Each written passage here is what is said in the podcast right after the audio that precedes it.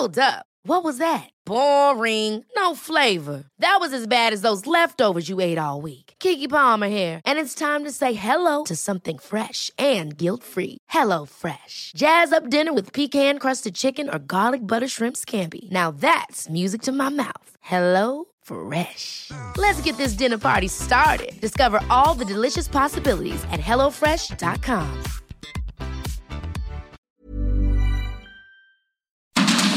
Heraldo Media Group presenta Sergio Sarmiento y Lupita Juárez.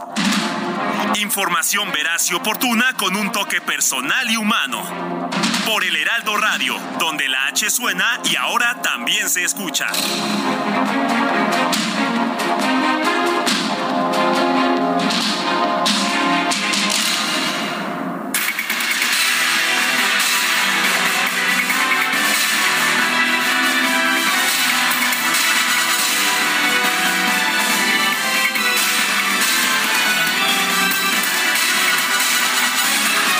Son las 7 de la mañana en puntísimo de este jueves 13 de octubre de 2022.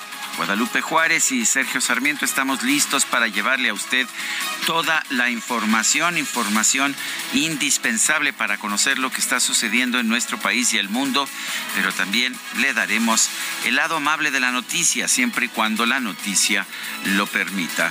Vamos con la información, Guadalupe, si te parece bien. Adelante, muy buenos días, Sergio Sarmiento, para ti, para nuestros amigos del auditorio. Bienvenidos a las noticias. La Cámara de Diputados aprobó por mayoría calificada la reforma constitucional que amplía hasta 2028 la participación de las Fuerzas Armadas en tareas de seguridad pública. El dictamen se turnó ahora a los congresos de los estados. Se emitieron 339 votos en pro, 155 en contra y dos abstenciones. Aprobado por mayoría calificada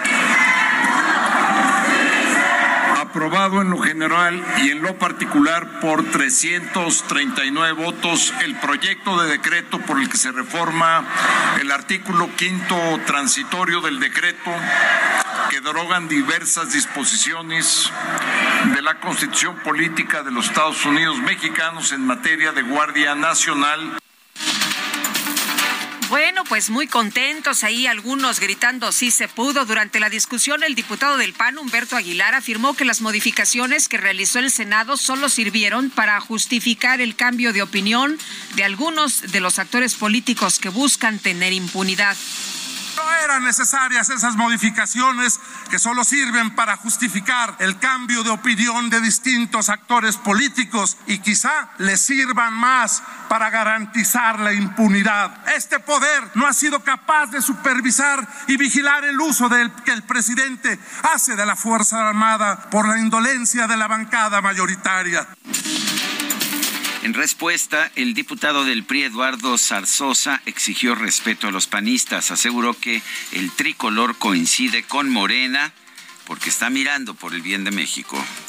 Sí es cierto, Hoy coincidimos con los planteamientos de Morena, sí, pero porque estamos nosotros siempre mirando por el bien de México. Y les digo algo, amigas y amigos, no nos cerremos la puerta, se los digo con cariño, no nos cerremos la puerta porque dice, dice el dicho que arriba somos y en el camino andamos. Y tal vez nos vamos a necesitar, pero lo que no vamos a permitir y que quede muy claro es que nos sigan insultando, que sigan insultando al PRI, que sigan insultando a los militantes y que sigan insultando a nuestra dirigencia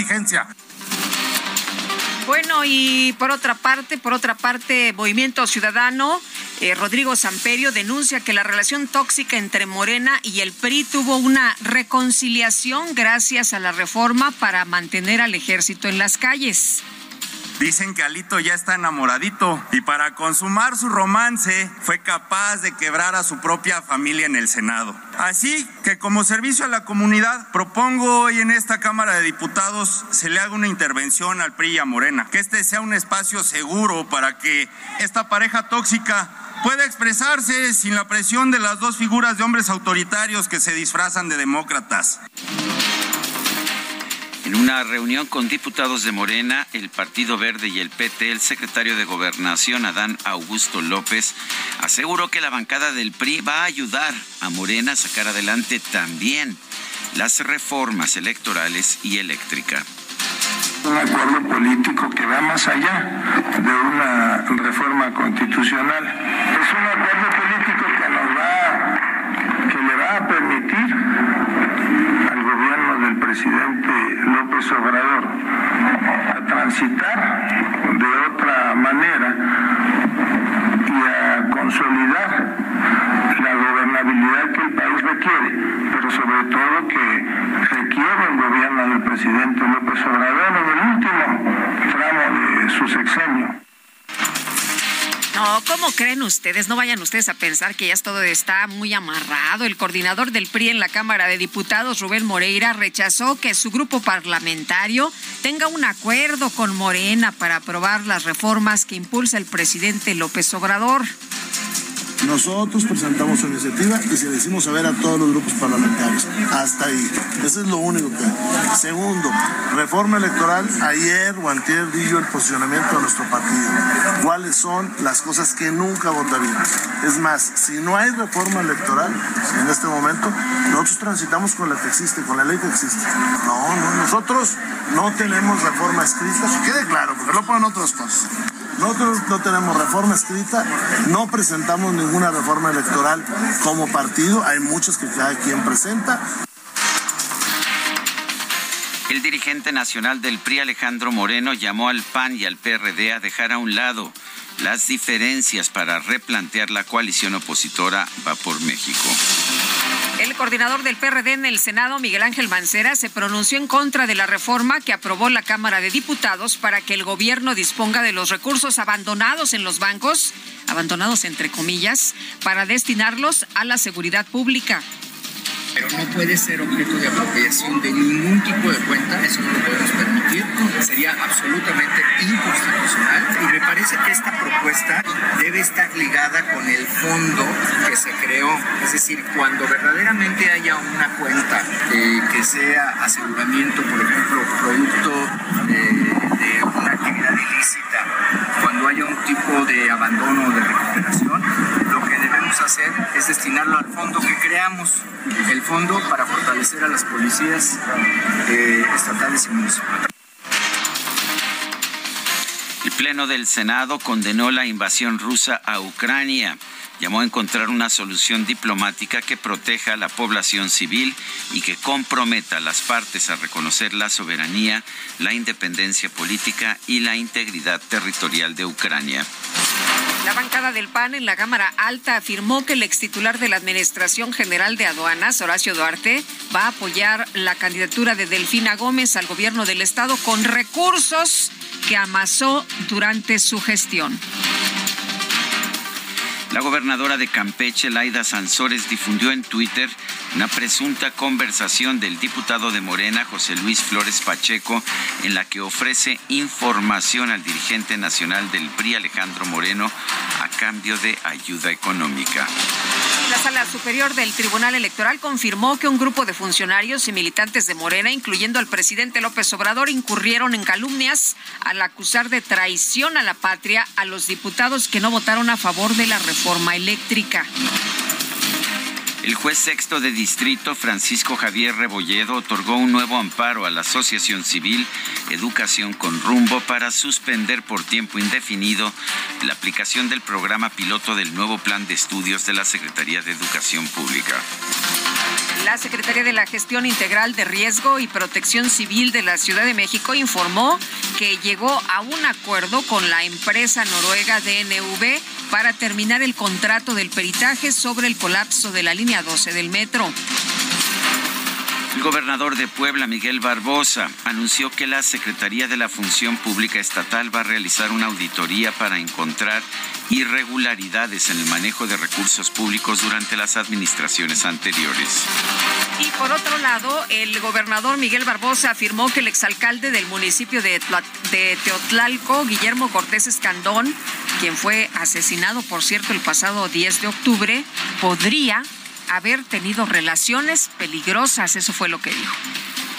No se puede sostener relaciones peligrosas y estar exento de riesgos. Yo convoco a todos, eh, servidores públicos, ex servidores públicos, ciudadanos en general, que se alejen de cualquier relación de riesgo que tengan con personas, porque todas forman un escenario de peligro sobre ellos, sobre sus familias, sobre sus negocios. Y en el caso de Acatlán de Osorio es un asunto, bueno, el alcalde tiene un involucramiento sobre los hechos en donde perdió la vida su secretario de Seguridad Pública y está en proceso de investigación. Seis policías estatales de Puebla y tres de Veracruz fueron detenidos por robar mercancía de un tráiler en el municipio de Esperanza, ubicado en los límites entre ambos estados. Por lo menos 17 facultades de la Universidad Veracruzana anunciaron un paro de labores luego de que un estudiante de origen colombiano fue acusado de sacar una navaja para amenazar a sus compañeros y cortar el tendedero de denuncias por acoso sexual. El fiscal general de Chiapas, Olaf Gómez Hernández, informó que va a solicitar un tercer peritaje con apoyo de la Fiscalía General de la República para esclarecer los casos de tres alumnos de la secundaria Juana de Asbaje en Bochil que resultaron intoxicados aparentemente por cocaína. Y en la Ciudad de México se llevó a cabo una marcha del Ángel de la Independencia al Zócalo en contra de la militarización del país. Un grupo de personas encapuchadas dañó comercios y estallaron también cuetones al llegar a Palacio Nacional. Esta tarde el canciller Marcelo Ebrard y el secretario de Estado de la Unión Americana Anthony Blinken va a encabezar en Washington un diálogo de alto nivel en materia de seguridad.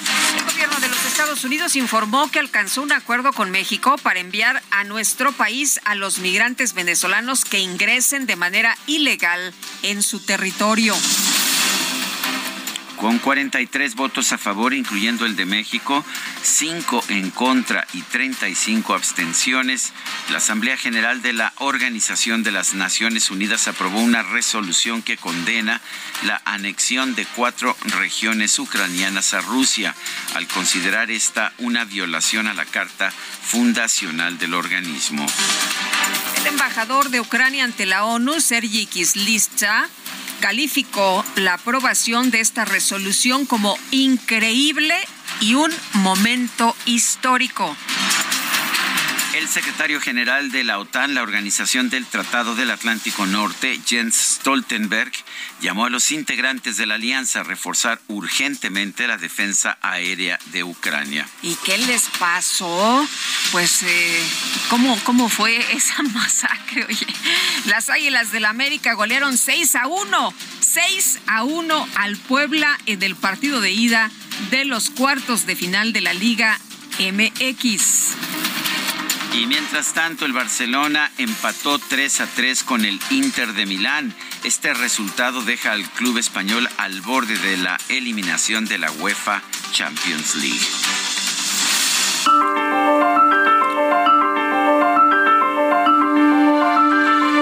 Y es momento de ir a la frase, a la frase de este día. Cuando hay un solo ladrón, es robo. Si son mil, se llama impuesto. Vania Cohen.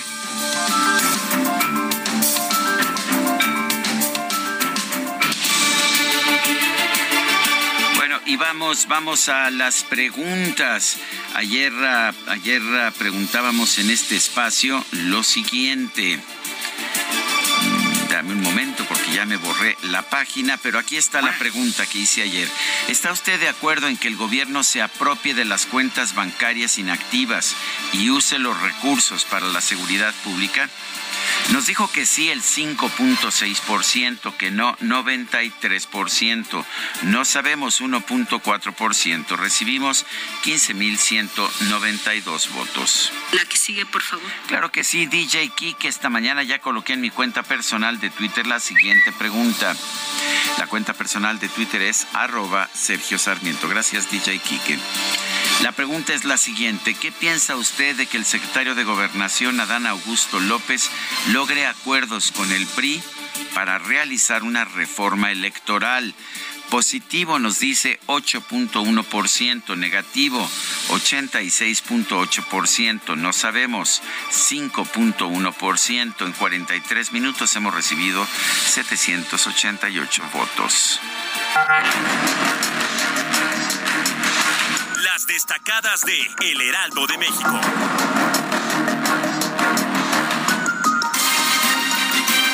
Y está con nosotros aquí en la cabina Itzel González con las destacadas. Itzel, ¿cómo te va? Muy buenos días. Muy buenos días, Lupita, Sergio, queridos destacalovers. 13 de octubre del 2022.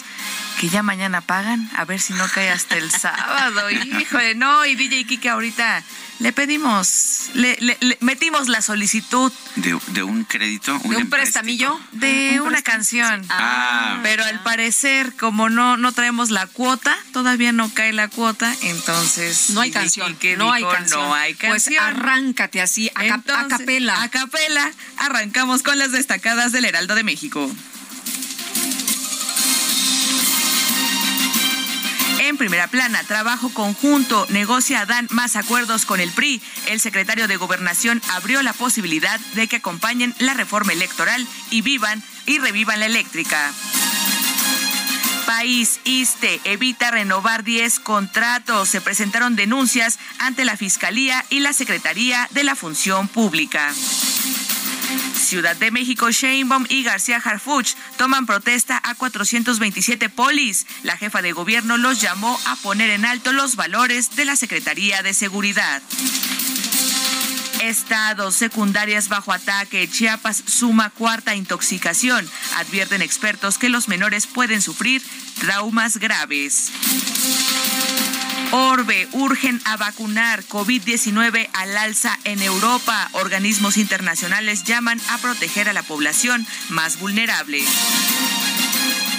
Meta Liguilla MX dan baile en su aniversario. El América celebra en grande y le mete seis goles al Puebla en el festejo 106 de su fundación.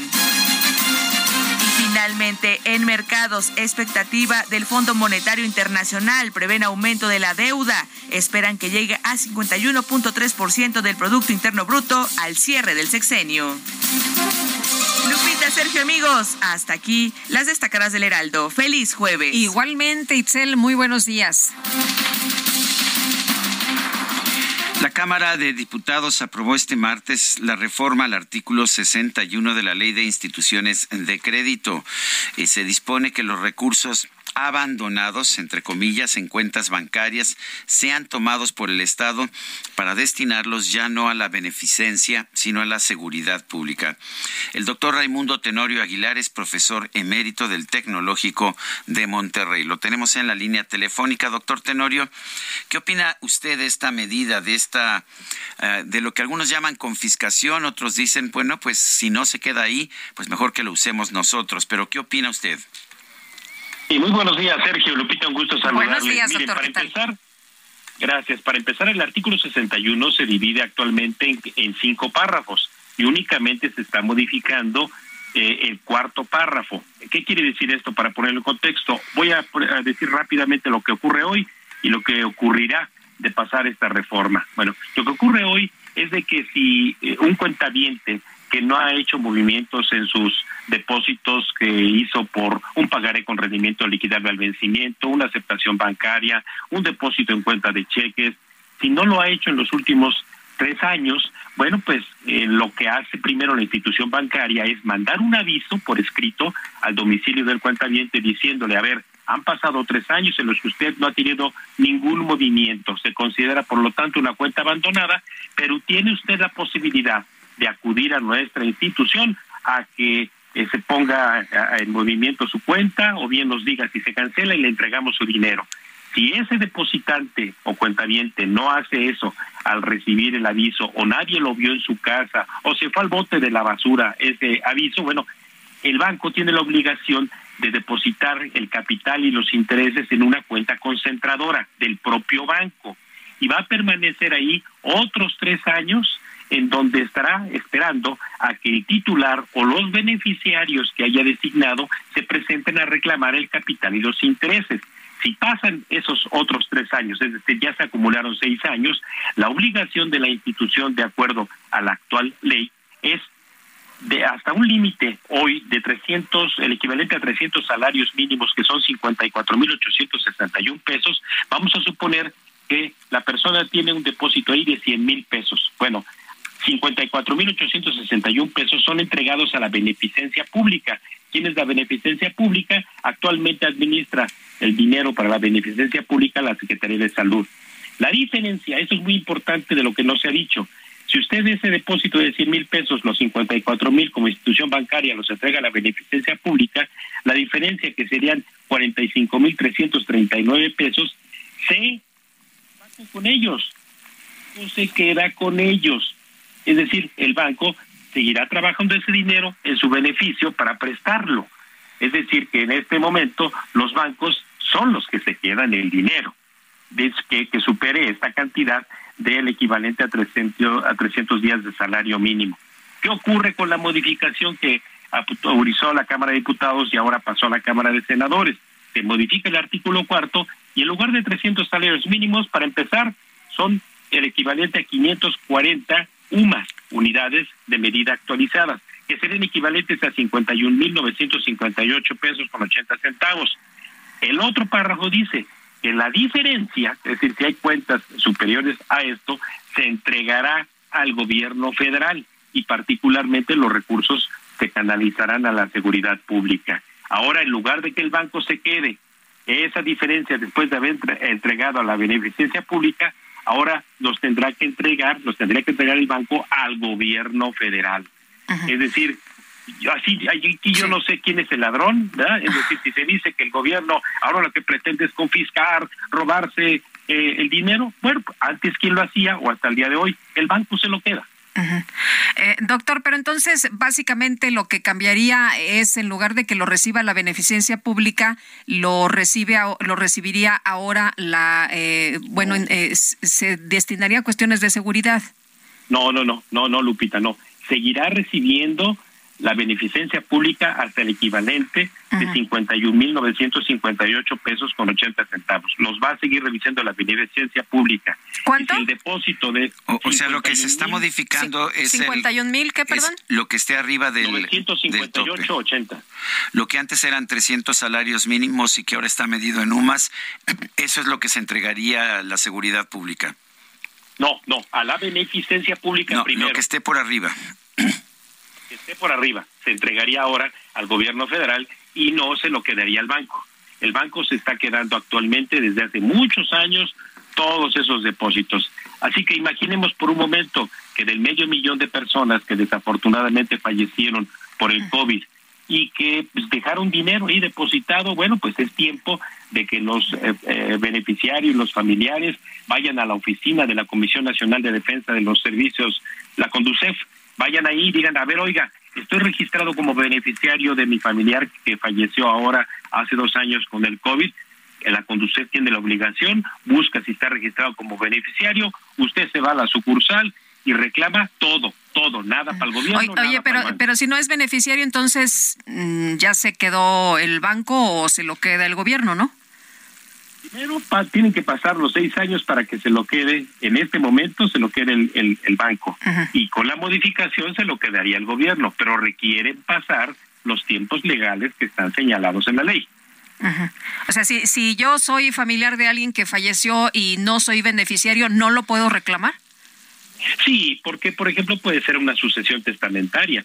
Y digo, vamos a suponer, Lupita, que no sea el caso de que fuera tu esposo, bueno, pues entonces... Toco, madera. un juicio. Sí, no, claro, no, no, todos, todos lo hacemos. Corres un juicio, ¿va? ¿Por qué? Porque van a pasar los tiempos legales que son seis años. Sí. Muy bien. Nada se queda al gobierno, nada se queda al banco. Ahí va a estar el dinero esperando a que corra el juicio.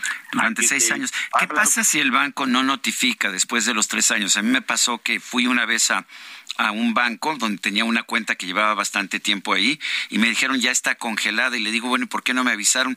Y lo que ellos no me supieron explicar, finalmente logré recuperarla, pero la cuenta ya estaba congelada y a mí nadie me había notificado.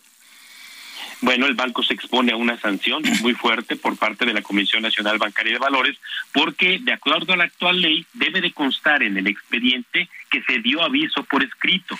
Y si no se dio aviso por escrito, entonces la actual ley de instituciones de crédito a través de la Comisión Nacional Bancaria de Valores sanciona al banco.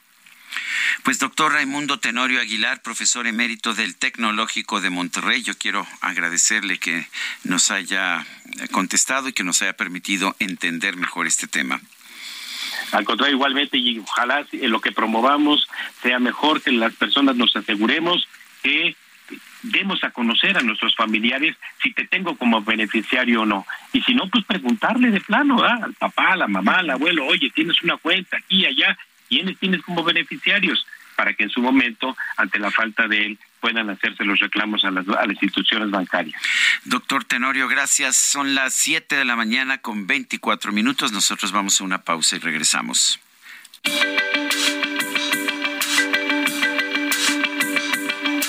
Sergio Sarmiento y Lupita Juárez quieren conocer tu opinión, tus comentarios o simplemente envía un saludo para ser más cálida esta mañana.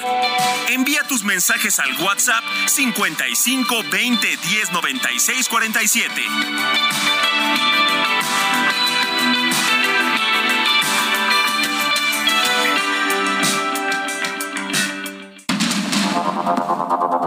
Continuamos con Sergio Sarmiento y Lupita Juárez por el Heraldo Radio.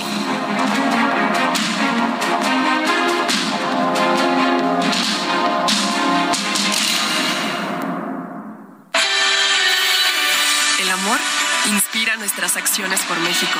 Reforestando la tierra, reciclando, cuidando el agua, impulsando a las mujeres y generando bienestar en las comunidades. Juntos somos Coca-Cola y contigo el amor multiplica. Hello darkness, my old friend. I've come to talk with you again.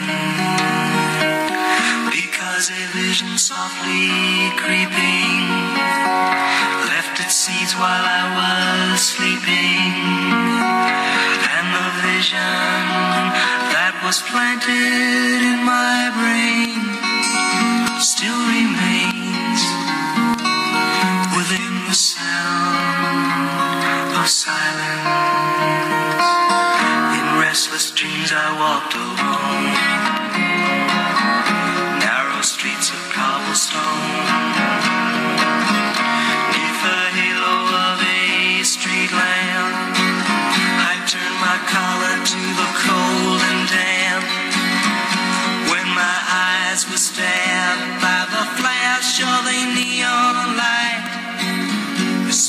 Pues este, lo lamento, Guadalupe, lo lamento. Este, busqué apoyo, eh, debo externo. que busqué Hiciste una alianza externa. Bueno, hubo pues este cachirul. No, es que eh, la gente aquí te, tiene miedo, Guadalupe. Nadie se atrevía a votar en contra tuya, pero bueno, eh, gracias a Dun por el apoyo recibido. Estamos escuchando a No, están como el primor, ¿eh? Así. Ah, Están como el primor. Bueno, estamos escuchando a Simon y Garfunkel. Hoy es uh, cumpleaños de Paul Simon. Nació el 13 de octubre de 1941. Está cumpliendo 81 años. La verdad es que este grupo Simon y Garfunkel dejó una huella muy profunda. Es el referente, uno de los referentes principales de la música de folk rock allá en los años 60. Y a mí me gusta Guadalupe. No te voy a preguntar si te gustan porque ya conozco tu respuesta. imagínate un este viaje de la Ciudad de México a Zacatecas todo el tiempo escuchando cuando había casete, ¿eh? todavía no. ¿Así? ¿Ah, no creas que todo, ah, pues todo el camino, todo el camino. Dile al Dun que me hubiera invitado. si hubieran ido juntos. Bueno. bueno, vámonos a los mensajes. Dice una persona al auditorio. Buenos días, Sergio Lupita. Solo quiero saber si esta situación de tomar el dinero de cuentas sin movimiento incluye cuentas de plazo fijo. No pone su nombre. No, solamente aquellas que no tengan movimiento después. No, pero sí incluye el plazo fijo. Si tienes una cuenta de plazo fijo y no tienes movimiento, si tiene renovación automática, dice el artículo 61 de la ley de instituciones de crédito, sí.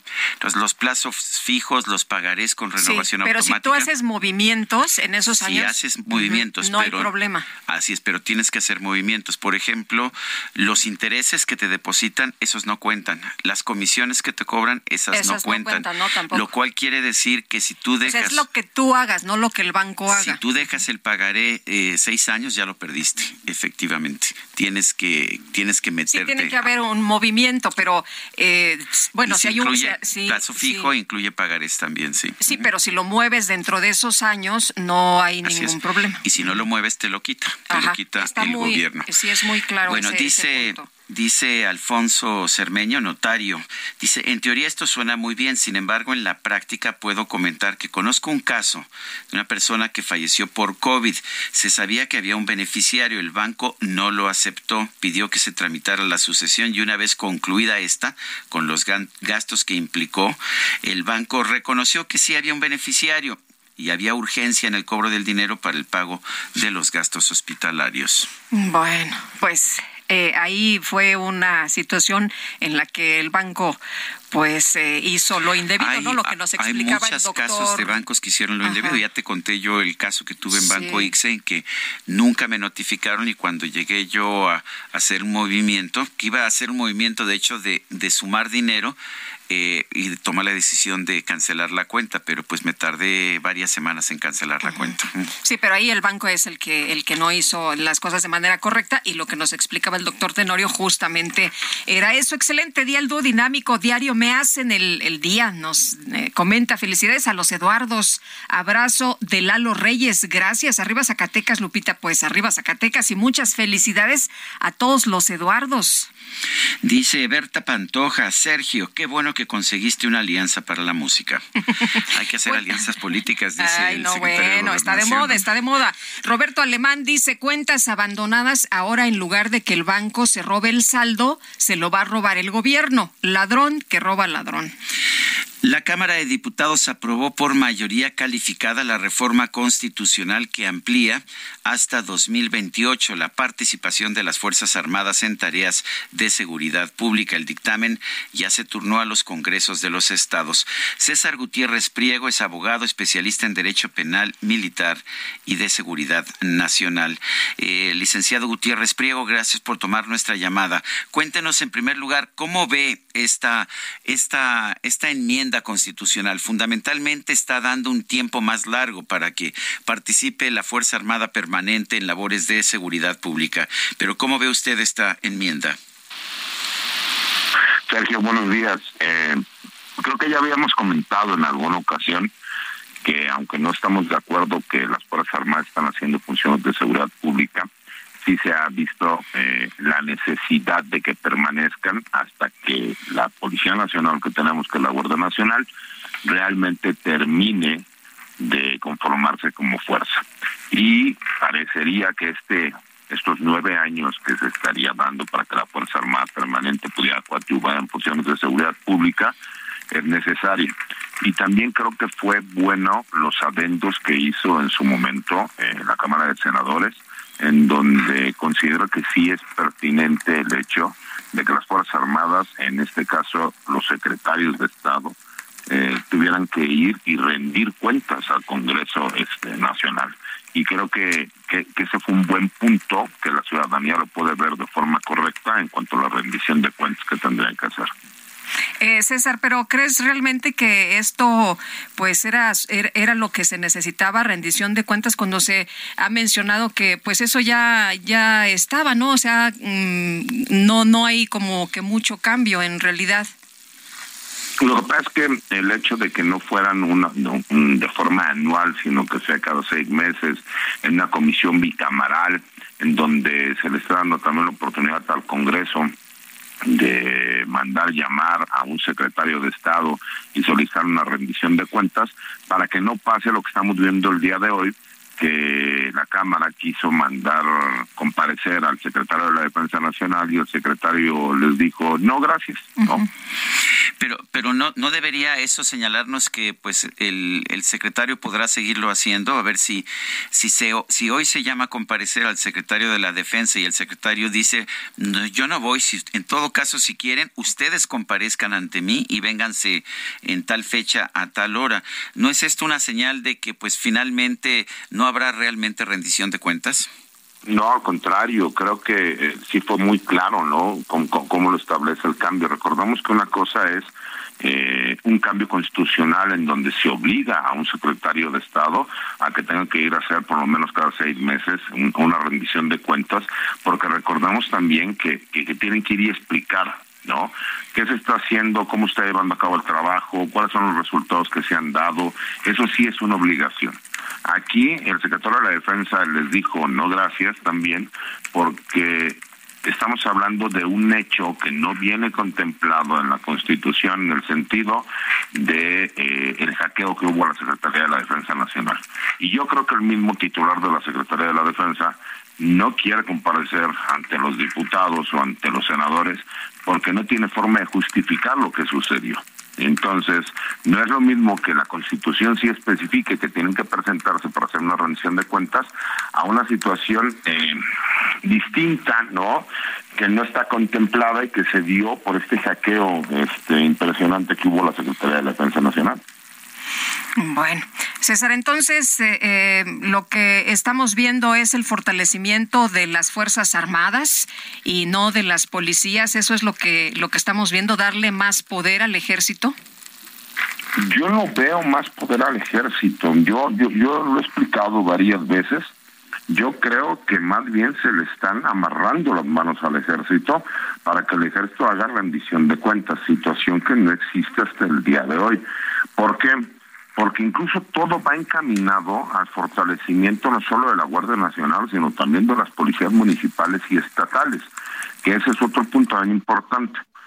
Recordemos que durante décadas se abandonó la estructura policial y se optó por utilizar la fuerza de reacción de las Fuerzas Armadas, las cuales, al ser una fuerza permanente, pues por supuesto que tenía la capacidad de reacción para los grupos criminales que hemos visto tan empoderados en el país.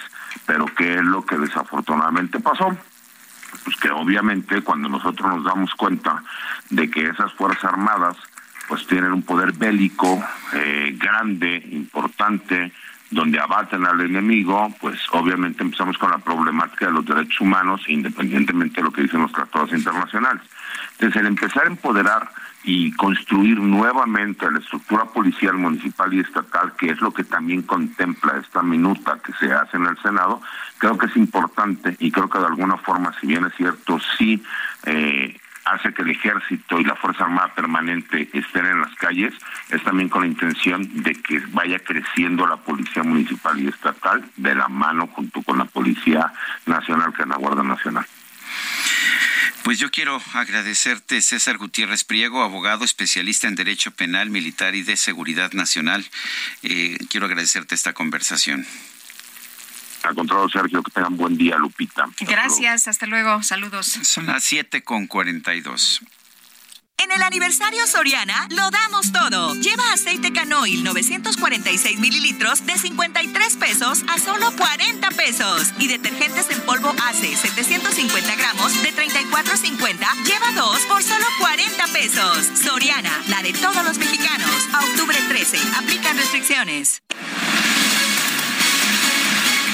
Bueno, ayer la Asamblea General de la Organización de las Naciones Unidas aprobó una resolución que condena la anexión de cuatro regiones ucranianas a Rusia y las considera una violación a la Carta Fundacional del organismo. Stephanie Enaro, internacionalista, experta en geopolítica, gracias como siempre por platicar con nosotros. Buenos días. Hola, ¿qué tal? Muy buenos días, Sergio Lupita. Oye, Stephanie, ¿cómo ves esta decisión? ¿Ya se esperaba? ¿Y cómo ves eh, pues eh, estas eh, reacciones con 43 votos a favor, incluido el de México? Así es, es muy importante tomar en cuenta que esta votación de alguna manera fue más exitosa que la del 2014 que condenaba la anexión de Crimea por parte de Rusia. En ese entonces solamente 100 países votaron a favor de condenar a Rusia, 11 estuvieron en contra y 52 se abstuvieron. Lo interesante aquí Sergio Lupita, es que los países que representan a la mayoría de la población mundial, como China e India, se abstuvieron porque dicen que esta resolución no contribuye en nada al término de la guerra, que al contrario, que aumenta las tensiones y que puede resultar perjudicial para Ucrania y que lo que se debería hacer es trabajar en una propuesta de paz en lugar de trabajar en condenas que no son vinculantes. Pues no parece una mala idea, ¿no? Pero ¿qué opinas tú? ¿Cómo, cómo lo ves? Y además, ¿cómo ves el voto de México? Finalmente México abandonó la neutralidad y, votó pues por, ah, eh, por hacer esta condena. Mira, yo veo la votación de ayer eh, de México eh, bastante congruente con el primer discurso que dio el canciller Marcelo Ebrard cuando surge este conflicto. Lo primero que se dice es que México entiende lo que es que invadan tu territorio y también que te quiten tu territorio. No hay que olvidar que a Estados Unidos a nosotros también nos quitó la mitad del territorio. Ahora, el voto de México va en línea con esa posición. Me parece correcto que se vote en contra eh, pues de la anexión territorial de Rusia de estos territorios, porque estamos entrando a un capítulo de la historia en donde la integridad territorial de las naciones ya no está garantizada porque por más que esta resolución suene bien y tenga mucho coro internacional, no es una no es una condena vinculante, poco puede cambiar. Crimea sigue estando del lado de Rusia y lo único que va a hacer que esta guerra la dejemos de sentir todos son las son los esfuerzos de paz que hasta el momento están faltando. Stephanie, ¿cómo ves eh, estas eh, reacciones? Por una parte, lo que cuenta es lo que se dice en la Organización de las Naciones Unidas, a pesar de que aquí al interior, pues la situación sea totalmente distinta, empezando por las declaraciones del presidente. Claro, definitivamente eh, creo que lo único que esto demuestra es que estamos entrando en una época de polarización que tiene como secuela eh, nacionalismos y los nacionalismos son uno de los mayores eh, síntomas de la ceguera. Y esto es terrible porque con una mala situación económica a nivel global puede haber un malestar social que pueda llevar a que hayan mayores disturbios.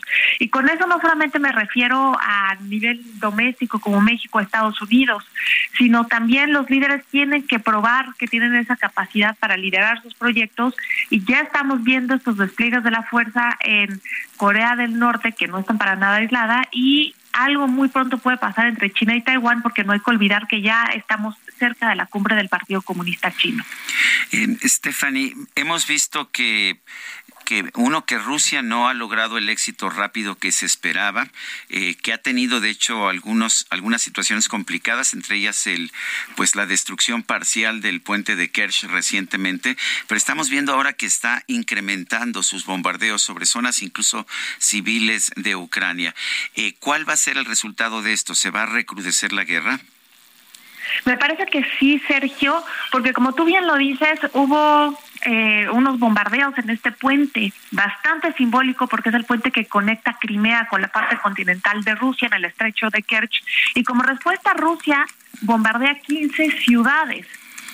Hubo explosiones en un puente y se bombardearon 15 ciudades. La respuesta ha sido desproporcional y esto nos habla de cómo se siente Vladimir Putin y creo que es bastante peligroso el, el acorralarlo porque podríamos provocar una respuesta nuclear y no me refiero a una respuesta nuclear eh, como una bomba tipo Hiroshima. Creo que hay bomba, creo que hay armas nucleares de menor alcance como las B61 que no están reguladas por los tratados internacionales y que podrían hacer que lo nuclear se vuelva sinónimo de impunidad. Creo que es bastante peligroso lo que está ocurriendo. No teníamos este tipo de tensiones en torno a una respuesta nuclear global desde 1962 y no hay que olvidar que el día de ayer la OTAN declaró que si Rusia responde de manera nuclear, ellos también lo harían. Muy bien, pues Stephanie, como siempre agradecemos que puedas platicar con nosotros de estos temas tan relevantes. Muy buenos días. A ustedes, les deseo que tengan un excelente día. Gracias. Bueno, en otros temas, el, el, gobierno del presidente Joe Biden anunció la disponibilidad inmediata de 64.716 visas para trabajadores temporales no agrícolas. Esto allá en los Estados Unidos son las visas H2B y esto en un momento en que hay una enorme presión de, de parte de las empresas estadounidenses en sectores como la jardinería, el empacado de mariscos y el turismo. Estas visas, 64 4.716 buscan resolver la falta de mano de obra en estas industrias. Eh, bajo presión también del gobierno mexicano y el Capitolio, las nuevas visas que anunció el gobierno este miércoles se suman a la cuota anual de 66 mil establecidas por ley, por lo que se estima que el total de visas bajo la categoría H2B será de 130 mil 716 para el actual año fiscal 2023. Ayer comí con un economista economista eh, eh, afincado en Nueva York que me decía eh, los precios en parte están disparados en mi ciudad, en, en Nueva York, porque, por ejemplo, los restaurantes están pagando 30 dólares la hora a personal eh, sin ninguna preparación y no encuentran personal para trabajar y esto pues está generando problemas serios en la industria restaurantera y, y, de la hospitalidad allá en Nueva York y en otras ciudades del país, pero también en estas industrias como la jardinería, el empacado de mariscos y el turismo. Bueno, por lo pronto la administración del presidente Joe Biden anunció un acuerdo con México para expulsar a territorio mexicano a todos los los migrantes venezolanos que crucen de manera ilegal hacia los Estados Unidos en un esfuerzo por contener el fuerte incremento de migración irregular venezolana, al mismo tiempo de anunciar el acuerdo con México que pues eh, actualmente no acepta la devolución de venezolanos. El gobierno de los Estados Unidos informó de la creación de un programa para admitir en su territorio a 24 mil migrantes venezolanos que tengan patrocinadores dentro de Estados Unidos. Aquellos que intenten cruzar ilegalmente la frontera sur de Estados Unidos serán regresados a México y no serán elegibles para este proceso en el futuro. Es lo que ha dicho Alejandro Mayorkas, el secretario de Seguridad Interna de los Estados Unidos y quien eh, pues estará participando en un encuentro bilateral de seguridad con eh, sus contrapartes mexicanas. Ya veíamos un tuit del canciller Marcelo Ebrard que ya está por allá precisamente para abordar estos temas. Efectivamente, en este tuit el canciller Ebrard dice en un lluvioso Washington DC, listo para reunión del entendimiento bicentenario México-Estados Unidos. Reducir tráfico de armas la prioridad para el Plan de Acción 2022-23. El entendimiento funciona para nuestro país. Menos armas es igual a menos violencia, les informo.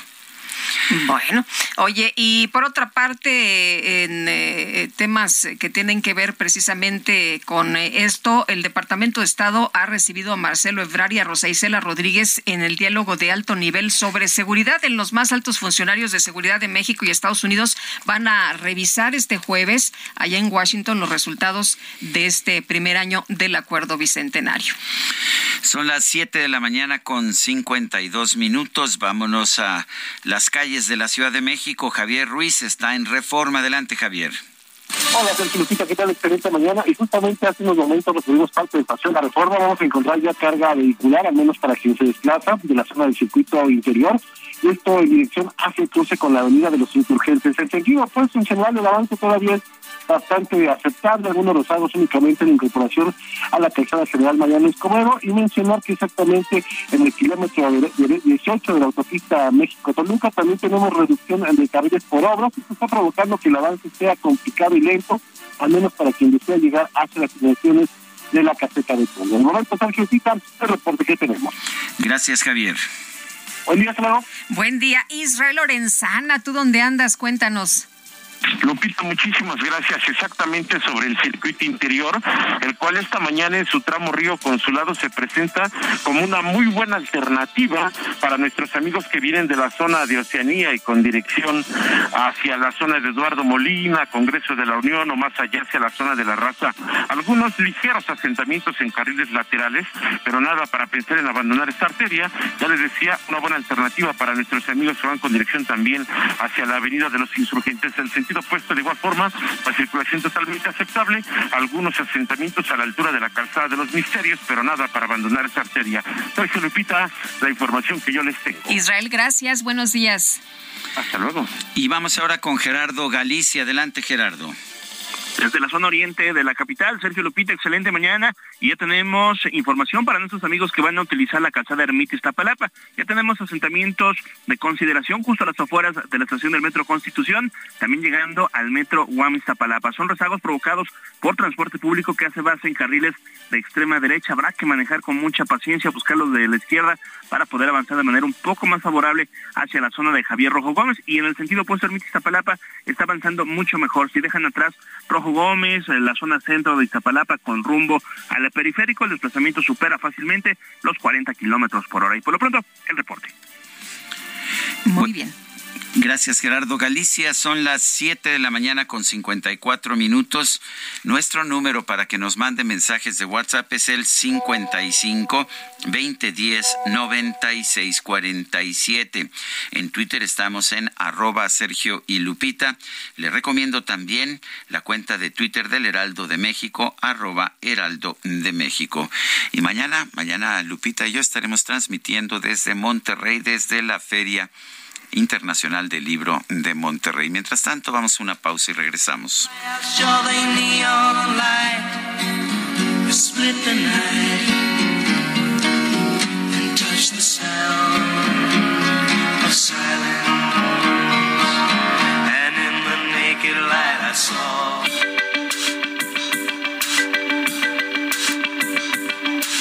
Sergio Sarmiento y Lupita Juárez quieren conocer tu opinión, tus comentarios o simplemente envía un saludo para ser más cálida esta mañana.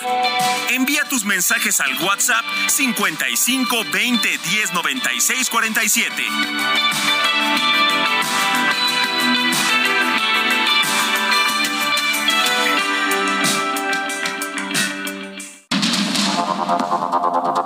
Continuamos con Sergio Sarmiento y Lupita Juárez por el Heraldo Radio.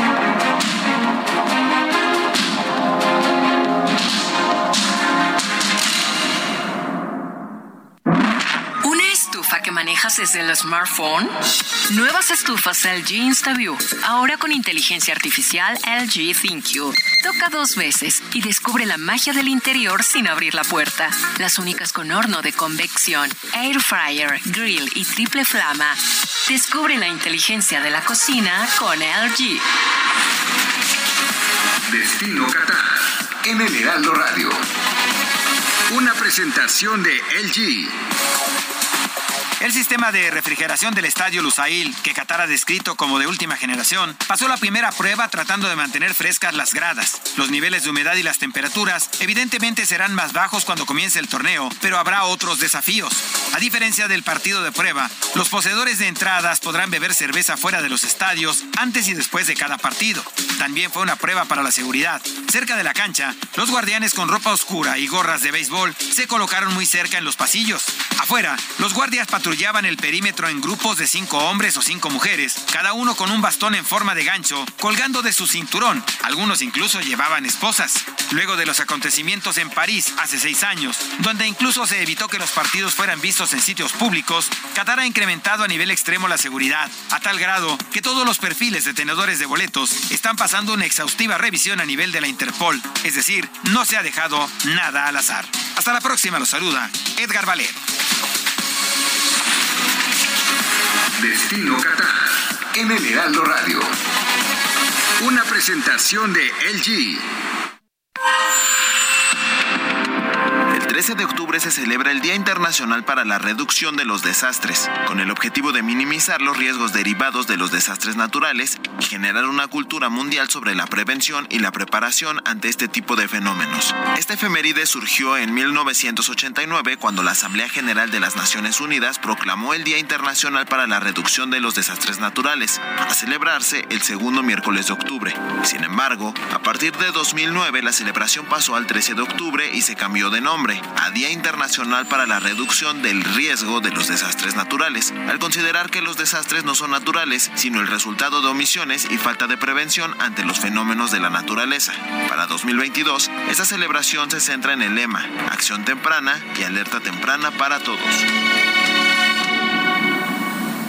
En el aniversario Soriana lo damos todo. Alimento seco para perro marca Pedigrí, razas pequeñas, 4 kilos, de 269 a solo 150 pesos. Y papillas Gerber etapa 2 de 17.40 a solo 10 pesos cada uno. Soriana, la de todos los mexicanos. A octubre 13, aplican restricciones. And here's to you, Mrs. Robinson. Loves you more than you will know. Whoa, whoa, whoa. God bless you, please, Mrs. Robinson. Heaven holds a place for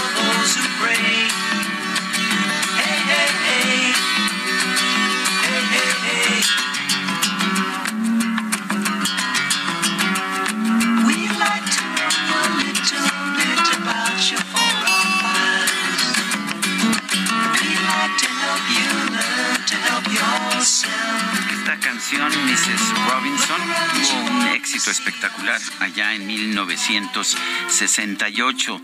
De hecho, se escribió originalmente para una película de 1967 del director Mike Nichols llamada El Graduado, que tuvo, de hecho, también un éxito eh, bastante espectacular.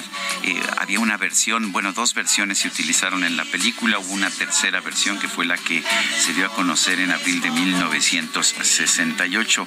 Ganó el primer Grammy concedido a una canción de rock and roll allá en 1968 como mejor grabación. Esto es eh, no solamente la mejor canción, sino la mejor grabación en términos generales y fue uno de los grandes éxitos de Simon y Garfunkel. Trataba de una señora que, este, pues ahora sí que, que se echaba un chavito. Una cougar les llaman ahora, todavía no les llamaban así. Muy bien. ¿Y por qué te ríes? No, no, me río porque...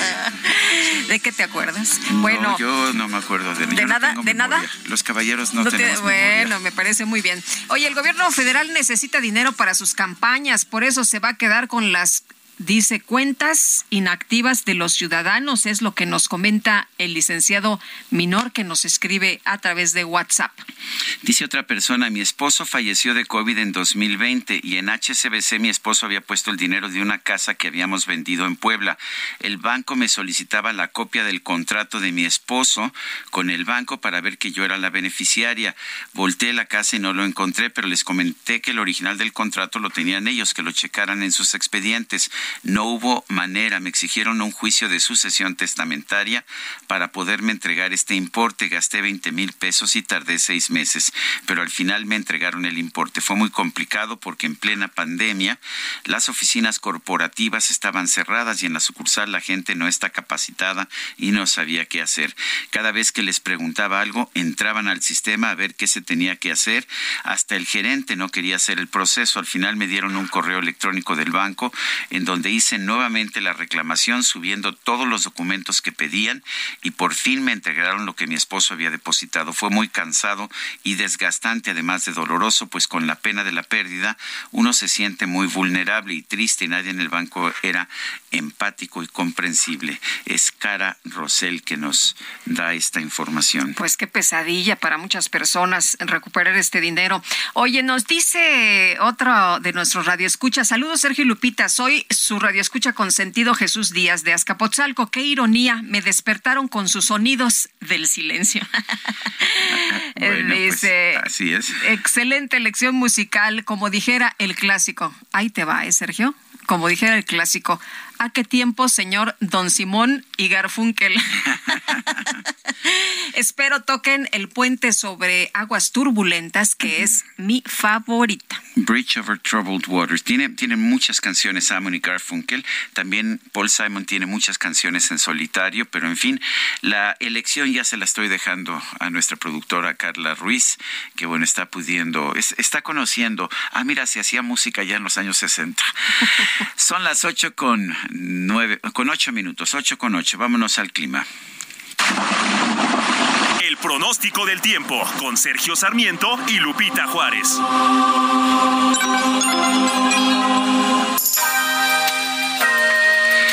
Berenice Peláez, meteoróloga del Servicio Meteorológico Nacional de la Conagua. ¿Qué nos tienes? Adelante. ¿Qué tal? Buenos días, Lupita Sergio. Es un gusto saludarlos para informarles que este día el ciclón tropical CAR, que se desplaza lentamente sobre el centro y sur del Golfo de México, va a producir lluvias puntuales intensas en zonas de Veracruz, Tabasco y Chiapas. Lluvias muy fuertes en Puebla, Campeche y Yucatán, además de lluvias con intervalos de chubascos en San Luis Potosí, Hidalgo y Querétaro. Por otra parte, se prevén rachas de viento de 70 a 90 kilómetros por hora y oleaje de 2 a 3 metros de altura en las costas de Veracruz y Tabasco, así como rachas de viento de 40 a 60 kilómetros por hora y oleaje de 1 a 2 metros en las costas de Campeche y Yucatán.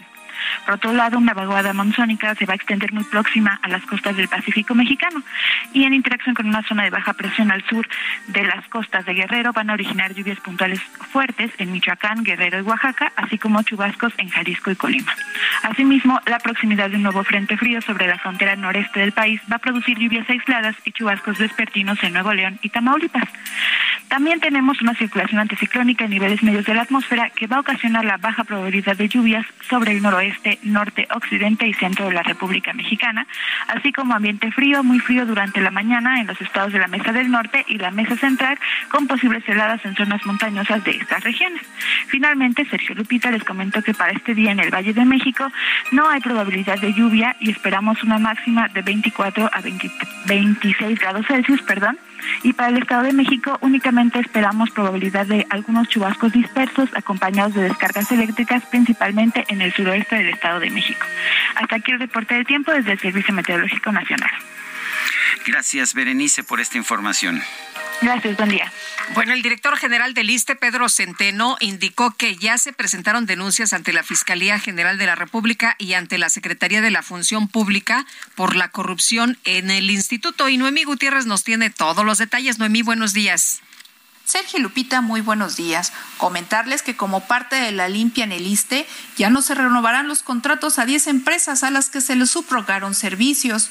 Pedro Centeno, director general del instituto, indicó que ya se presentaron denuncias ante la Fiscalía General de la República y ante la Secretaría de la Función Pública por la corrupción que emperó en el ISTE, porque se tenía subrogado hasta el carrito de la anestesia. Lo anterior lo señaló en entrevista tras reunirse con el presidente Andrés Manuel López Obrador en Palacio Nacional. Acusó que fue la privatización silenciosa del sector salud, ya que se contrataron servicios a terceros. Indicó que esos contratos se firmaron con empresas relacionadas con el régimen anterior. Manifestó que se presentará la información de la transformación del ISTE y del combate a la corrupción, ya que por instrucción presidencial interviene la secretaria de Seguridad y Protección Ciudadana Rosa Isela Rodríguez, quien coordina un grupo multidisciplinario que realiza la limpia en el instituto. Sergio Lupita, hasta aquí mi reporte. Muy bien, muchas gracias, Noemí. Muy buenos días. El coordinador de los diputados del PRI, Rubén Moreira, negó que haya un acuerdo entre el PRI y Morena para que se apruebe o para que se aprobara la reforma sobre la Guardia Nacional y dijo pues que no, que no hay planes para aprobar la reforma electoral de Morena o retomar la reforma eléctrica, como dijo el secretario de Gobernación, Adán Augusto López. ¿Qué tanta certeza podemos tener sobre estas declaraciones? Vamos a preguntarle a José Antonio Crespo, analista político a quien tenemos en la línea telefónica. José Antonio Crespo, ¿cómo estás? Buenos días. Bueno, se Hola. nos cortó la. Parece que se nos cortó. Se nos cortó la comunicación. Oye, fíjate que me llamó mucho la atención que Alejandro Moreno el día de ayer contestaba a un eh, tuit de Leo Zuckerman y le decía que puedo asegurarte que el PRI es consciente de su responsabilidad histórica. Seremos congruentes y no avalaremos ninguna reforma que atente contra la democracia y las instituciones que hemos construido como el INE y el Tribunal Electoral. Y ya tenemos en la línea telefónica a José Antonio Crespo, analista político. José Antonio, ¿cómo ves estas declaraciones del secretario de Gobernación en el sentido de que con los votos del PRI se podrá lograr la reforma electoral y la reforma eléctrica? ¿Qué, qué opinas? El, el PRI por lo pronto dice que no. Pues sí, ahí está la duda. Desde luego, hay mucha gente piensa que el PRI podría apoyar a Morena porque ya lo hizo con el asunto de eh, prolongar el a las calles. Y efectivamente Alejandro Moreno, por ejemplo, escribió un artículo el lunes asegurando que el PRI no va a apoyar la reforma electoral. Por supuesto, yo creo que ahí es de donde depende la posible alianza que todavía se está buscando entre PRI, PAN, PRD, etcétera, a lo mejor muy Ciudadano, quién sabe, pero con el PRI, porque se podría saber, si, si el PRI rechaza la reforma electoral, como dice Alejandro Moreno que van a hacer, se podría mantener abierta la puerta de la coalición. Eh, de lo contrario, pues ya no, ya moriría definitivamente la coalición si el PRI acepta la reforma electoral, además de las consecuencias que eso tendría en términos de pues la democracia electoral, la autonomía del INE, pero bueno, eh, eh, está la, incógnita porque el hecho de que ahora Alejandro Moreno diga que no van a apoyar la reforma, pues no garantiza nada, porque ya vimos que no necesariamente cumple lo que va, lo que dice, lo que lo que promete. José Antonio, eh, lo que ha revelado Adán Augusto, el secretario de, Gobernación, eh, ¿crees que este esto sea, porque ya ves que dicen que los políticos no dan paso sin guarache, ¿no? Por lo menos es lo que decían antes. Eh, ¿Crees que esto es para generar pues más desconfianza entre los que pudieran estar pensando que se regresan a una alianza? Sí, puede ser. Desde luego, los políticos utilizan pues ese tipo de trucos, mienten constantemente cuando hace falta eh, eh, de tal manera que tampoco podemos dar por válida la, el señalamiento que hace el secretario de Gobernación. Puede ser simplemente eh, pues un truco, ¿no? Para engañar precisamente a la gente o como tú dices, para que varios diputados digan, ah, pues va por ahí, esa es la línea. Pero desde luego que los pristas van a seguir la línea que les diga, los diputados por lo menos, que les diga Alejandro Moreno. Si él les dice, no, no vamos a la reforma electoral, y claro, no sabemos, pues, suponemos que hay un acuerdo o que hubo un acuerdo entre Alejandro Moreno y el propio secretario de Gobernación para apoyar a, cambiar el transitorio en relación con el ejército a cambio de impunidad se dice, ¿no? Pues es posible porque lo, lo, tenían ahí agarrado, digamos, de eso, de esas acusaciones, pero no sabemos hasta dónde haya llegado el acuerdo. Si el acuerdo incluye también la reforma electoral y algunas otras, la reforma eléctrica nuevamente o no. Eh, eso lo, se tendrá que ver a la hora de la votación. Para mí queda la incógnita porque ni le creo en automático al secretario de Gobernación, pero tampoco Alejandro Moreno, porque ya dio muestras de que no, no necesariamente es confiable su palabra ha habido especial preocupación en una reforma electoral. ¿Tú qué opinas? El presidente ha dicho que lo que habría que hacer es eliminar el actual INE y tener consejeros y magistrados del Tribunal Electoral electos eh, por voto popular. ¿Qué opinas tú? Es una trampa, desde luego, para presentar como democrático algo que no lo es. ¿Por qué? Porque ni magistrados ni consejeros electorales son representantes de los ciudadanos no son representantes populares, no tiene la gente por qué elegirlos. Es como si nos dijeran que eligiéramos así en, en, las urnas, pues al secretario de Gobernación, al secretario de Hacienda. Son funcionarios especializados, no representantes del pueblo. Y en esa medida no ese es el método adecuado para seleccionarlos. Y digo que es una trampa porque al final de cuentas lo que contaría para saber si son autónomos o no es quién los propone es cuando los proponen los partidos, como ha sido hasta, hasta hace poco, que los partidos siguen teniendo que ver en el nombramiento de consejeros, pues entonces ahí se pierde algo de, de imparcialidad porque le deben un favor a los partidos y seguramente son afines a ese partido, si no, no los propondrían. Ahora se propone que sea el presidente el que, el que, el que presente la, la tercera parte, el Congreso otra tercera parte, pero donde hay mayoría de Morena, y otra tercera parte la Suprema Corte. Entonces, la mayoría de quienes se presentaran como posibles candidatos estarían puestos por el partido oficial, por el partido gobernante y por el presidente. Entonces, en realidad sería un truco para poner gente afín al presidente y quitarle la autonomía al INE. Sería un regreso, por lo menos al primer IFE que estaba controlado por el PRI, entre 90, cuando se creó, y 94, cuando ya cambiaron las reglas y ya se le dio más autonomía al IFE. O, casi, casi, para efectos prácticos, regresar un poco a lo que había en 88, es decir, no gobernación directamente, pero sí un instituto controlado prácticamente por el partido gobernante. Mario Delgado ya nos advertía que lo que están eh, o estarían buscando es la extinción del Instituto Nacional Electoral. Con esas palabras lo dijo también Félix Salgado, se ha expresado en ese tono de enterrar al Instituto Nacional Electoral, eh, no solo al instituto, sino a los consejeros. Eh, lo que estaríamos viendo en esta discusión es precisamente la extinción del INE. ¿Está en riesgo el INE con esta discusión? Sí, el actual INE. El actual INE que de todas maneras sí mantiene un, buen grado de autonomía. No podemos decir que todo sea absolutamente imparcial, porque siguen interviniendo los partidos. Mientras los partidos intervengan en ese nombramiento, habrá muchos consejeros que en realidad se comporten partidistamente. Eso es verdad. Hay fórmulas que se podrían que, que se podrían aplicar para quitar la partidización, pero ellos mismos los partidos no han querido. Pero esto es, un truco, pero, si es quitar el línea actual y poner otro instituto, incluso con otro nombre, pero con características distintas también, porque ya tendría menos responsabilidades de las que tiene el línea actual, ya te, tendría menos control de la equidad y de la transparencia, habría menos, menos equidad y menos transparencia, y desde luego, con la fórmula que propone la iniciativa presidencial, pues garantizar que la mayoría, incluye desde luego el, el presidente del nuevo instituto y la mayoría consejeros respondiera al propio presidente y a su partido. Es de eso se trata. Eh, José Antonio Crespo, analista político, gracias por conversar con nosotros esta mañana. Sergio, saludos. Gracias, muy buenos días. Bueno, el presidente Andrés Manuel López Obrador pidió no usar de pretexto la certificación del Servicio Nacional de Sanidad, pues para impedir, para impedir el que se importe carne como parte de un acuerdo de apertura contra la inflación y la carestía. Vamos a platicar con Kenneth Smith. Él es eh, ex jefe de negociación técnica para el tratado entre México, Estados Unidos y Canadá. Kenneth, ¿qué tal? Qué gusto saludarte. Muy buenos días.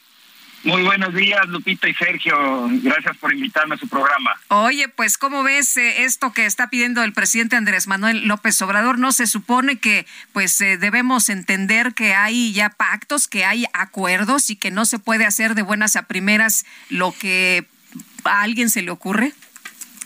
Sí, por supuesto. Y además hay que entender que eh, México, a través del Senacica y, y la Zagarpa, ahora SADER, a lo largo de las décadas ha logrado construir un sistema de inocuidad y sanidad alimentaria de calidad mundial. Es a través del cuidado justamente de evitar el ingreso de plagas, tanto animales como vegetales, a nuestro país, que México ha logrado, uno, eh, construir eh, un, esquema de sanidad a nivel doméstico que cuida la sanidad de, de las plantas, los animales y los seres humanos, y sobre todo obtener las certificaciones de nuestros principales socios comerciales para poder exportar nuestros productos agrícolas. Y esto es muy sensible porque tenemos, por ejemplo, con Estados Unidos acuerdos que nos permitieron abrir después de 84 años de estar cerrado el acceso del aguacate a través del Telecán abrir ese, ese acceso. Tenemos mecanismos de reconocimiento de zonas libres de enfermedades en México, acuerdos y planes de trabajo con Estados Unidos, con Canadá, con otras regiones del mundo, sobre todo reconocimiento de nuestros sistemas de inspección y vigilancia si relajamos estos sistemas, estos mecanismos de control sanitario y permitimos que entre cualquier tipo de producto que pudiera causar una plaga en México, no solo afectamos a, la producción agrícola en México, sino que es probable que nuestros socios comerciales cuestionen y nos cierren el acceso, nos quiten esa certificación para nuestros productos de exportación. Entonces, de verdad es un tema muy delicado. Ah, hay, hay quien señala que ya las empresas siempre han hecho el, trabajo fundamental de revisar la inocuidad de los productos que se importan, pero eh, tú de todas formas sigues viendo un, un, peligro en esto.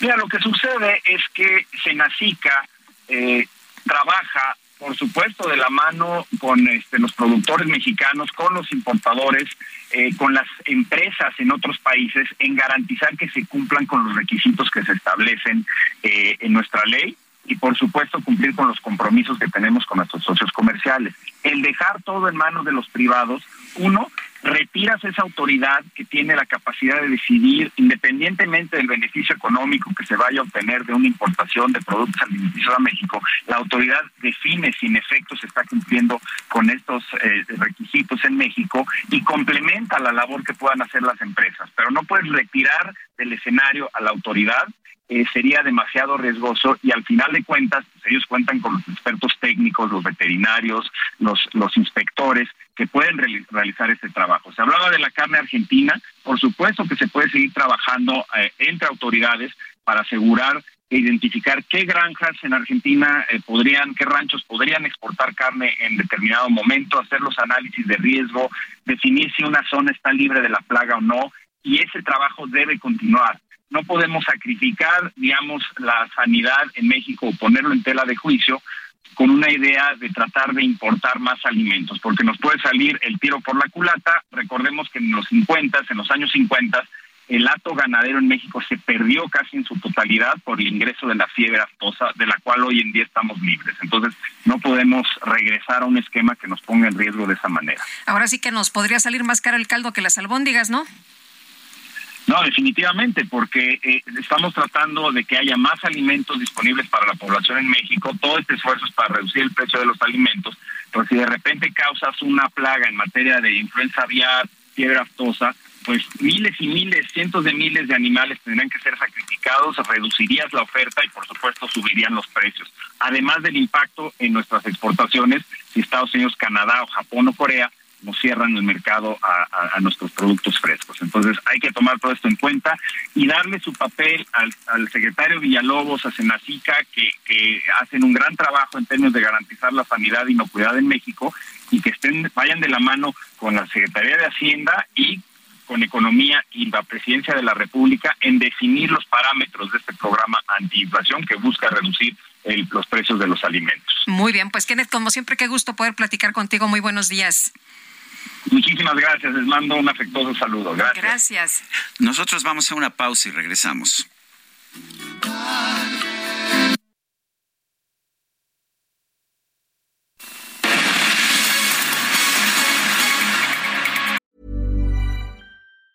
Ever catch yourself eating the same flavorless dinner three days in a row? Dreaming of something better? Well, HelloFresh is your guilt-free dream come true, baby. It's me, Kiki Palmer. Let's wake up those taste buds with hot, juicy pecan crusted chicken or garlic butter shrimp scampi. Mm. Hello Fresh. Stop dreaming of all the delicious possibilities and dig in at HelloFresh.com. Let's get this dinner party started.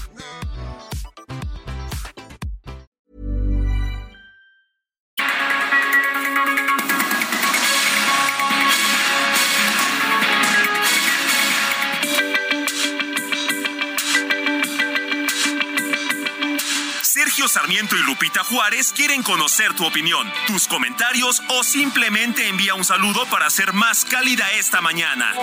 Envía tus mensajes al WhatsApp 55 20 10 96 47.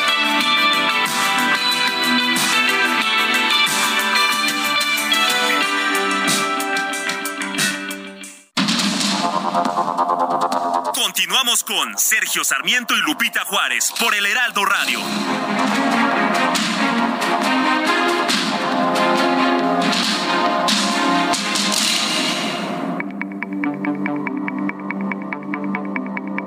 Jaque Mate con Sergio Sarmiento.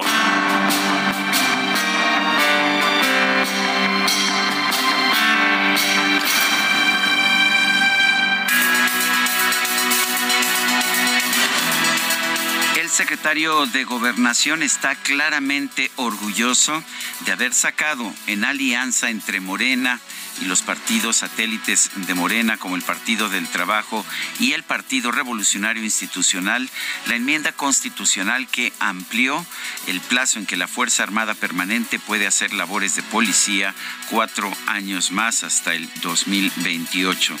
Y bueno, pues este, esta confianza, este orgullo, está sirviendo para proponer que el PRI también lo apoye en otras reformas, como una reforma electoral. El problema es que esta reforma electoral fundamentalmente eh, debilitaría a todos los partidos de oposición, le daría un control al gobierno de Andrés Manuel López Obrador y a su partido Morena sobre los integrantes del Instituto Nacional Electoral, pero también de los tribunales electorales. Y esto significaría pues una virtual desaparición de todos los partidos de oposición o los convertiría en simples partidos satélite como los que tenía el PRI cuando tenía ese tipo de control allá en los años 70 u 80. El PRI hasta este momento está diciendo que no beberá de esta agua, que no probará esta tarta, esta manzana que, podría estar envenenada, pero pues ya sabe usted cómo es la política, todo es cuestión de llegar a los arreglos pertinentes. También había dicho el PRI, tanto Rubén Moreira como Alejandro Moreno, que no aceptarían esta militarización eh, o esta prolongación de la militarización de la Guardia Nacional y al final encontraron alguna forma de aceptarlo. Esperemos que no ocurra lo mismo en materia electoral porque me parece que las consecuencias serían mucho peores para la sociedad mexicana. Yo soy Sergio Sarmiento y lo invito a reflexionar.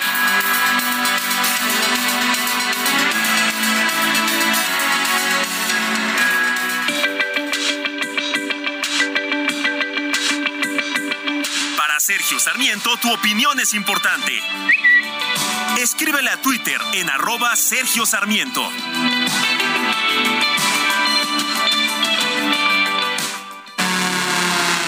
Hola México, ¿estás listo para vivir el mejor tenis del mundo? El Guadalajara Open Akron está por suceder y no te puedes quedar fuera. El mejor tenis del mundo por primera vez en Guadalajara recibirá a las mejores 56 jugadoras en singles y a las 32 parejas de dobles en el Centro Panamericano de Tenis del 17 al 23 de octubre 2022. El Guadalajara Open Akron contará con la participación de algunas de las mejores tenistas del mundo, como Arina Zabalenka, Annette Paula Badosa, Coco Gauff, María Zacari y más. Los esperamos en el Guadalajara Open Akron. ¿Estás in o estás out? Akron, estamos en el deporte.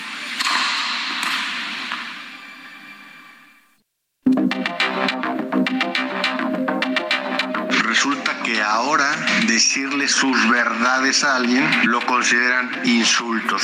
No, Sergio, Guadalupe, nosotros sabemos lo que son insultos, lo que son verdaderas groserías. Ese concepto de insultos lo tenemos todos muy claro, pero quieren desviar la atención diciendo que son insultos cuando te dicen tus verdades. Pero lo que nos queda muy, muy claro es la calaña, el tipo de partido que es el PRI. No hay la menor duda, por más excusas que nos quieran poner. Saludos Sergio Guadalupe desde la alcaldía Miguel Hidalgo, Fernando Nava.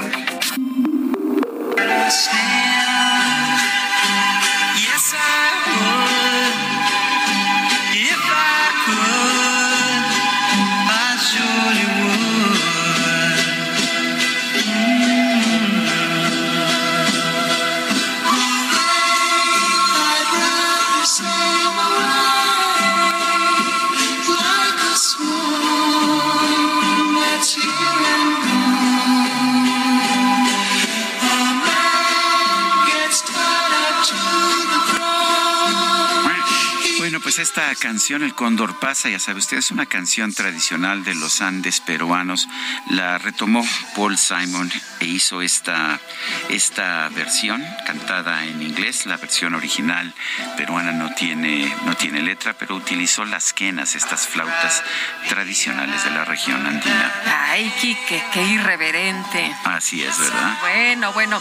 Oye, nos dice eh, Gloria González, excelente mañana, Sergio y Lupita. Les mando un afectuoso abrazo. Y sí, también pasan cosas buenas por la mañana, como Simon y Garfunkel. No olviden de Scarborough Fair, de esta magnífica película de El Graduado. Muchos saludos. Eh, yo eh, le voy a decir a, a, mi queridísima Carla, la productora de este programa, que yo voto también por Scarborough Fair. Es una gran canción. Dice otra persona, soy la señora Esperanza, tengo 67 años, soy sobreviviente de cáncer de mama. ¿Pueden por favor informarme de instituciones o fundaciones que puedan ayudarme a conseguir a través de una don donación una prótesis de mama? Por su atención, muchas gracias. Lo investigamos, tenemos sí. contacto con varias asociaciones opciones que seguramente le podrán ayudar. Son las 8 con 36 minutos. Vámonos con el pulso del planeta. En el aniversario Soriana, champús o acondicionadores Head and Shoulders 375 mililitros de 74.50 a solo 50 pesos cada uno. Y lavatrastes líquidos Salvo Limón 900 mililitros de 52.90 a solo 30 pesos. Soriana, la de todos los mexicanos. A octubre 13, aplican restricciones. El Químico Guerra. Con Sergio Sarmiento y Lupita Juárez. Químico, ¿cómo te va? Muy buenos días. Buenos días, Lupita. Sergio, bueno, pues he estado hablando con ustedes ya mucho del hidrógeno, van a decir los escuchas, bueno, ya chole, ¿por qué? Pues porque está avanzando en una forma verdaderamente asombrosa. No nos damos cuenta, porque además como estamos metidos los seres humanos en nuestros problemitas diarios y toda la cuestión política y las crisis, etcétera, no vemos la gran película, pero estamos en el momento histórico donde están sucediendo cosas verdaderamente importantes y el hidrógeno combustible como combustible del futuro es un sector que parece que no puede parar de innovar. Es el Lupita, cuatro grandes avances muy recientes que los cuatro juntos nos dan una idea de esta gran película que les decía yo. Primero, el catalizador para separar una pila de combustible. Era platino, como lo he comentado con ustedes muchas veces, pero es caro y no es tan abundante. Bueno, pues investigadores de la Universidad de Buffalo en los Estados Unidos han logrado algo que era el sueño de muchos químicos de la catálisis. Es un compuesto a base de fierro que sirve el fierro como catalizador. Eh, conjuntamente con nitrógeno y carbono, que en conjunto funcionan como un gran catalizador intercalando el carbono en eh, forma de finas capas de grafeno, porque el fierro, eh, aunque digamos por esencia podría ser un gran catalizador, se oxida muy fácilmente. Lo sabemos el fierro cuando está afuera, ¿verdad? La intemperie se oxida y al oxidarse pues se cubre en una capa de oxígeno, por eso se llama que se oxidó y deja de, de ser catalizador. Con esta nueva fórmula, metiéndolo dentro del grafeno, no se oxida y es mucho más barato que el platino y mucho más abundante el fierro que el platino, ¿no? Segundo avance, la autonomía es una de las grandes preocupaciones de los que piensan en comprarse un coche eléctrico. Fíjense que investigadores del Instituto Leibniz de Catálisis acaban de presentar una batería que produce el hidrógeno a demanda a partir de ácido fórmico. El ácido fórmico es relativamente fácil de sintetizar, es el veneno de las hormigas. Formium en latín significa hormiga, por eso pues cuando nos mueren las hormigas nos duele, porque es un ácido, ¿no? Bueno, este ácido fórmico puede producir hidrógeno a demanda para alcanzar una autonomía, fíjense, de mil kilómetros por cada eh, carga. O sea, nos podemos ir de aquí a Monterrey en un coche eléctrico sin preocuparnos de la carga. Tercer eh, avance, la parte de la pila de combustible refrigerada por aire, fíjense, para aviones eléctricos. La innovación es el uso de turboair, aire comprimido, tanto para la refrigeración como para alimentar de oxígeno la pila de combustible.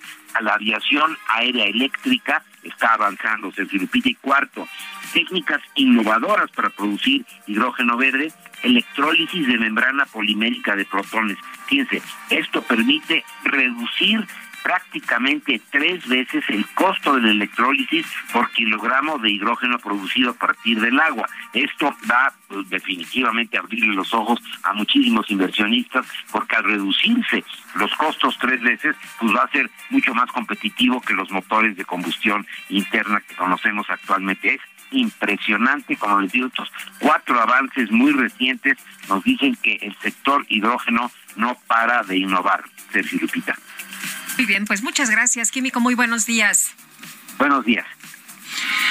Hay 29 denuncias presentadas ante la Fiscalía de Chiapas por padres de familia de una escuela del municipio de Bochil, quienes aseguran que algo le colocaron en las bebidas a, sus, parientes, a sus niños, a estos alumnos intoxicados.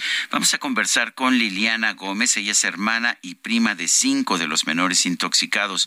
Liliana Gómez, gracias por tomar nuestra llamada. Cuéntenos, ¿qué, saben ustedes hasta ahora de cómo se intoxicaron estos pequeños? ¿Qué, información han tenido? Ah, buenos días. Este, el día de ayer tuvimos una reunión con padres de familia fuera de la fiscalía de, de acá de donde nosotros vivimos. Este, porque todos los papás están desconcertados porque dicen que tienen nada. las pruebas negativas, to- todo lo que se está haciendo, tanto aquí dentro de la fiscalía nos dice que los niños no tienen nada, solo tienen restos de los medicamentos que les están poniendo. Pero ayer nos llevamos con una sorpresa. Una estamos en la junta y una mamá dijo que le hizo una prueba a su hija y salió que tenía marihuana y cocaína. El día de ayer todavía se la hizo. Entonces estamos este desconcertados. Sí. Eh, Liliana, ¿cómo están sus hermanos y sus primos? Eh, ¿Ya salieron del hospital? ¿Están bien? Eh, ¿Están eh, eh, pues eh, con síntomas? ¿Cómo los ven ustedes? Pues mi primo todavía sigue en el hospital Gómez Maza. ¿Y, y cuál es el diagnóstico? ¿Qué es lo que les dicen? ¿Está grave? ¿Está estable? Ahorita es estable, pero es que mientras están allí, están con sedantes, pues están estables, obviamente. Salen, vuelven a re...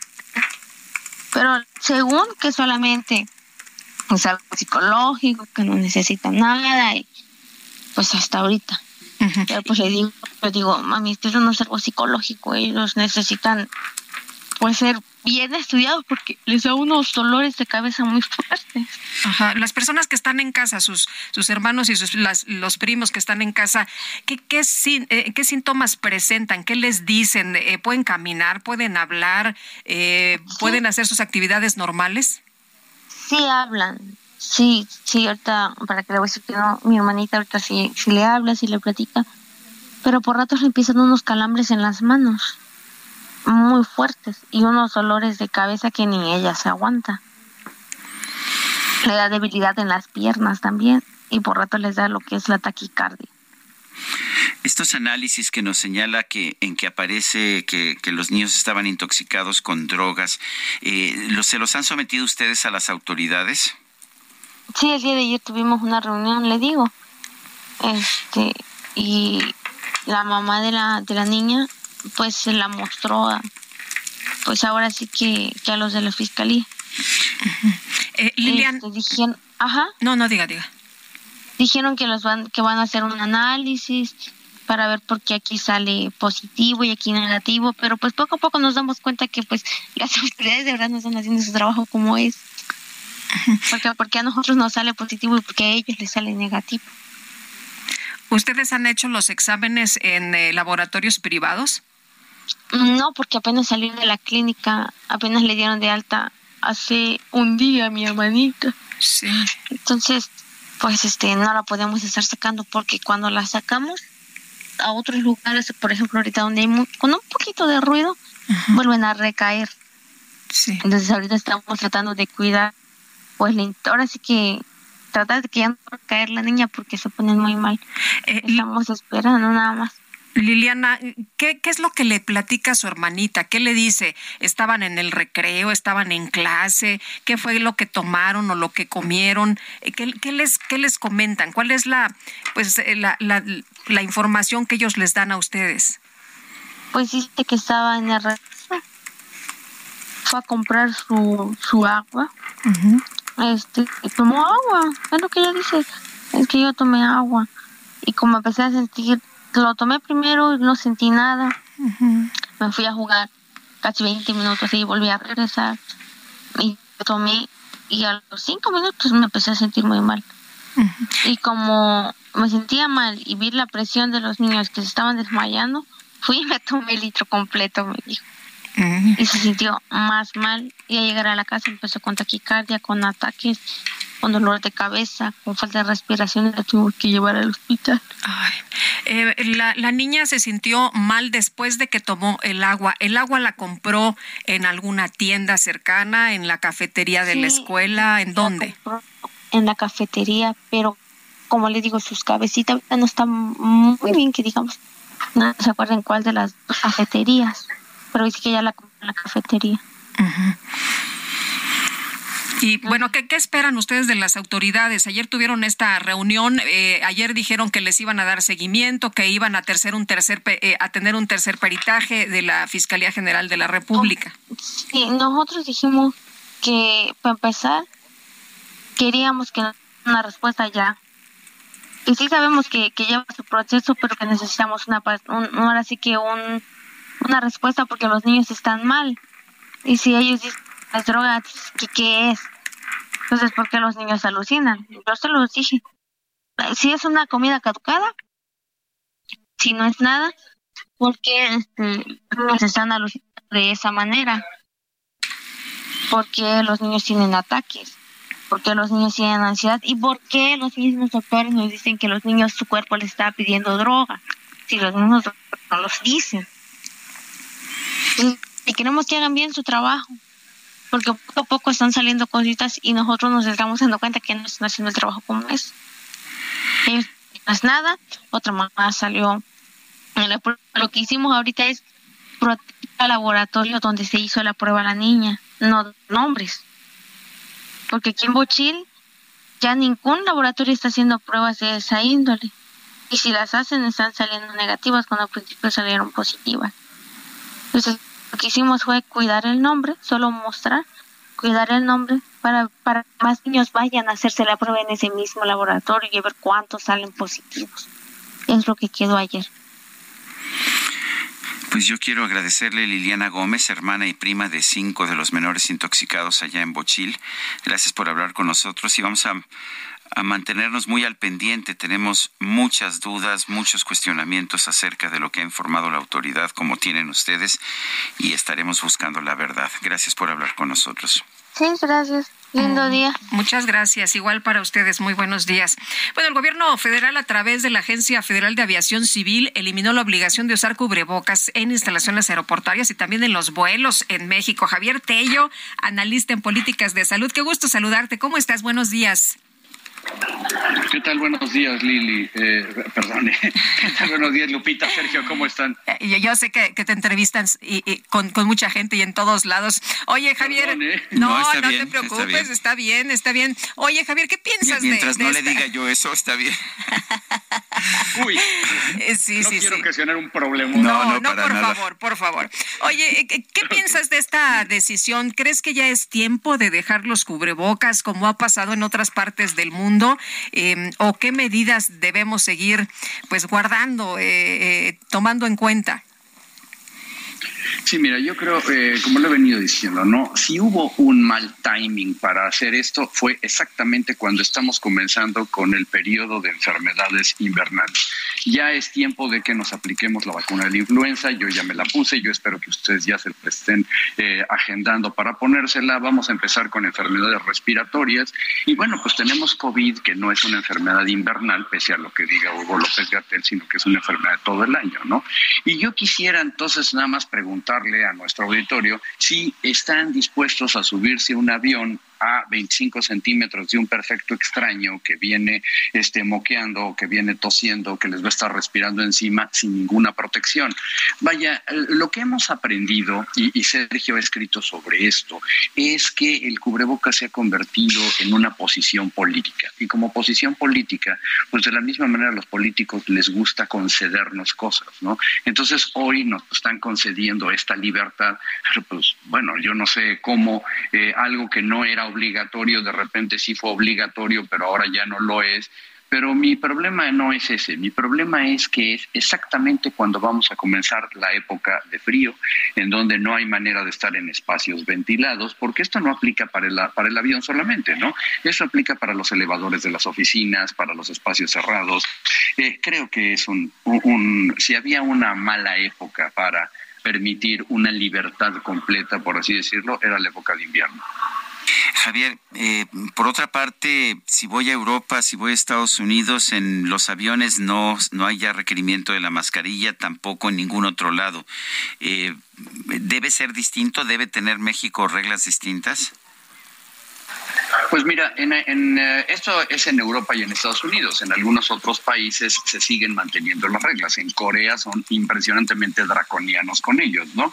Y depende evidentemente de, eh, una vez más, de intereses que no son necesariamente científicos. Lamentablemente ya estamos comenzando a ver con el repunte de infecciones por COVID en Europa, donde hay que decirlo, los políticos y la celebró muchísimo que se les retirara la obligatoriedad de las mascarillas y ahora estamos viendo cómo repuntan los casos de COVID. Esperamos que ese no sea el caso, el caso en México, ¿no?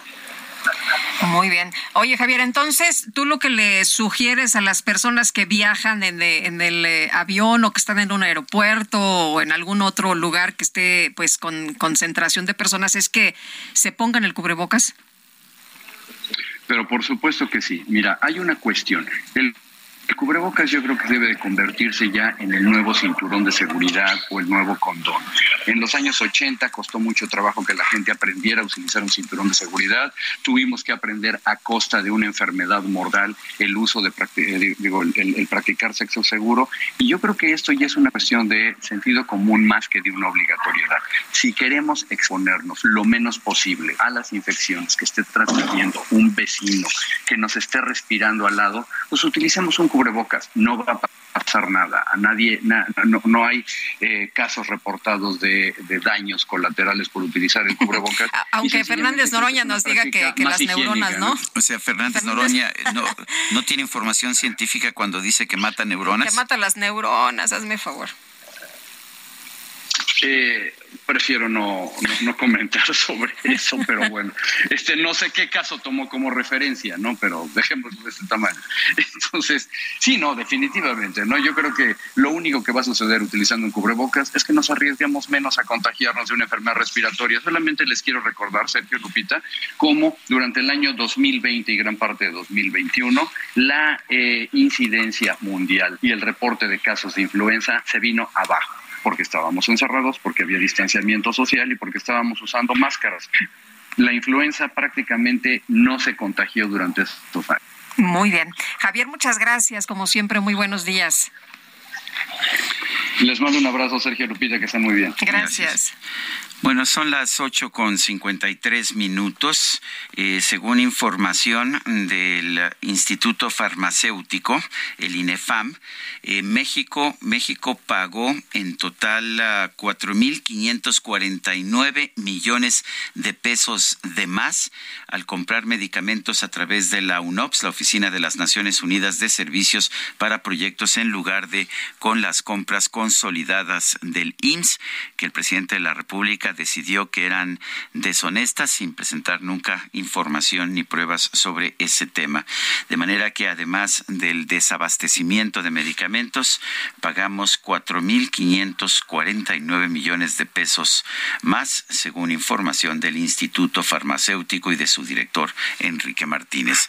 Son las 8 con 54 minutos. Nuestro número para que nos mande mensajes de WhatsApp es el 55 2010 9647. Regresamos en un momento más.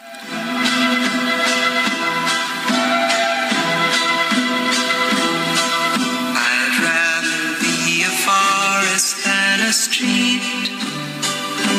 Yes, I would. If I could, I surely would.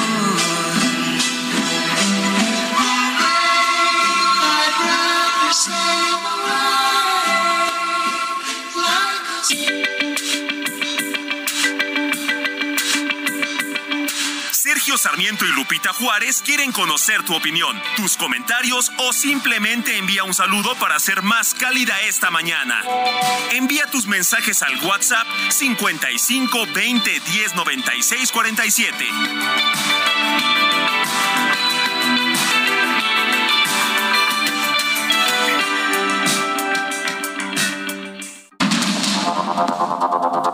Continuamos con Sergio Sarmiento y Lupita Juárez por el Heraldo Radio.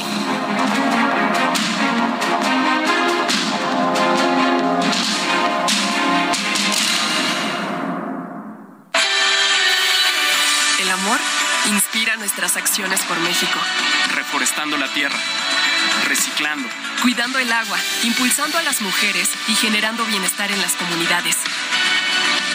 Juntos somos Coca-Cola y contigo el amor multiplica.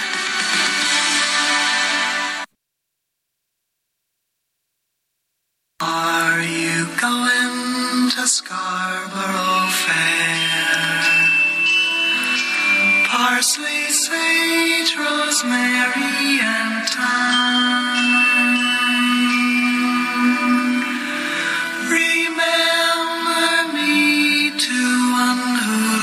is.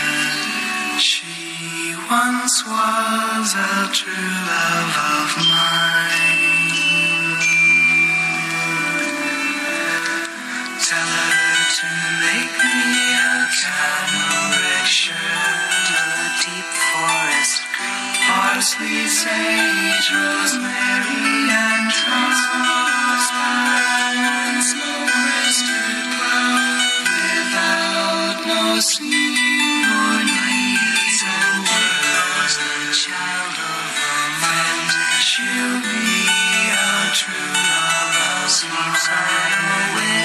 canción llamó la atención en su momento Scarborough Fair Cántico en 1966 por la forma en que, en que se tejían las distintas melodías, por las voces de Paul Simon y Art Garfunkel, eh, pero también ah, eh, por la guitarra y un clavicordio que no era usual, por supuesto, en la música popular en esos tiempos. Es una pequeña obra de arte, así la llamaron en su momento, del álbum Parsley, Sage, Rosemary and Thyme. Eh, me parece que es, un, es realmente una de las canciones ah, más importantes de esa época en la música de folk rock. Bueno, y vámonos a los mensajes. se nota que no le gusta, ¿verdad? Bueno. María de Jesús nos dice qué pasa con las cuentas bancarias de los pensionados que fallecieron y no retiraron lo que les habían depositado y no tienen herederos ni beneficiarios. También se las queda el gobierno, efectivamente. No, pues todo se lo queda. No, y ahora con el tema de las afores, que ya estaremos platicando, a ver qué tal. Em, ¿Qué más? ¿Qué más? Dice otra persona, es de Zapopan, Jalisco, les pregunto, ¿por qué México va a aceptar o aceptó el traslado de venezolanos a nuestro país? ¿A poco después vamos a aceptar los inmigrantes de todos los países? ¿No es posible eso? O díganme si estoy en un error. Osvaldo Alejandro, bueno, fue un acuerdo con el gobierno de los Estados Unidos, pero sí se va a aceptar a los eh, inmigrantes venezolanos indocumentados que lleguen a los Estados Unidos, se les va a trasladar a México. Son las nueve de la mañana con tres minutos. En el aniversario Soriana, leche Borden UHT deslactosada o baja en grasa de un litro de 25.50 a solo 15 pesos cada una. Y six pack de yogur Lala de fresa o surtido de 57.50 a solo 40 pesos. Soriana, la de todos los mexicanos. Octubre 13, no aplica con otras promociones. Aplica restricciones. A un resumen de la información desde Palacio Nacional. El presidente López Obrador agradeció a la Cámara de Diputados la aprobación de la reforma constitucional que mantiene a las Fuerzas Armadas en labores de seguridad pública hasta 2028.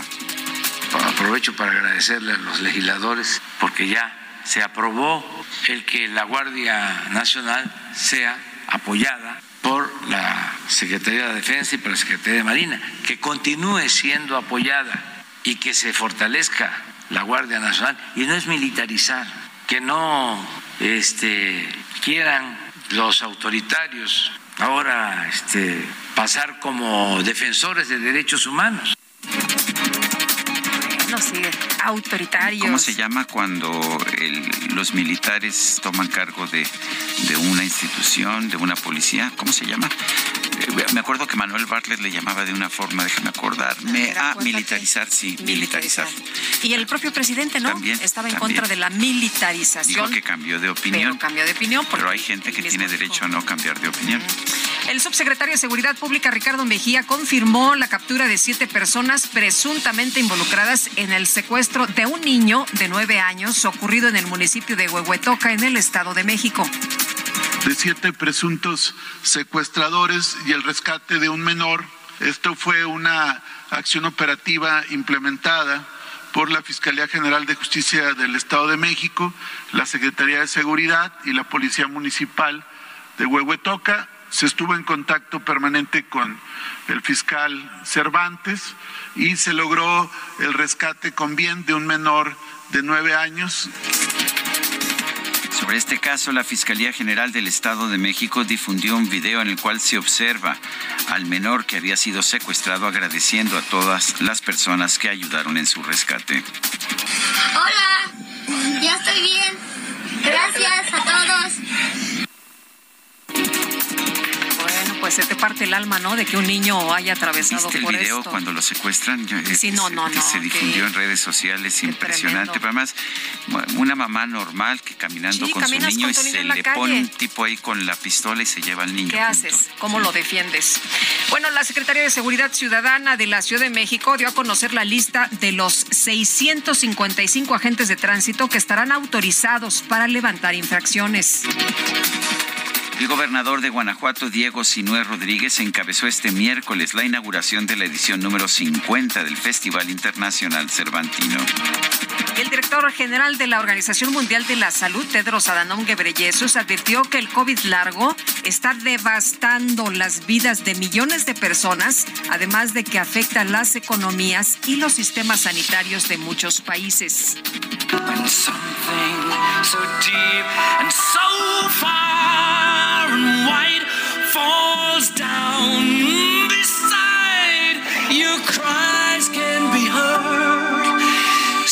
La icónica banda británica Queen lanzó esta madrugada una nueva canción titulada Face It Alone. Enfréntalo solo, una pieza que recientemente fue redescubierta. Cuenta con la interpretación de Freddie Mercury. Es el primer tema nuevo que lanza la banda en más de ocho años.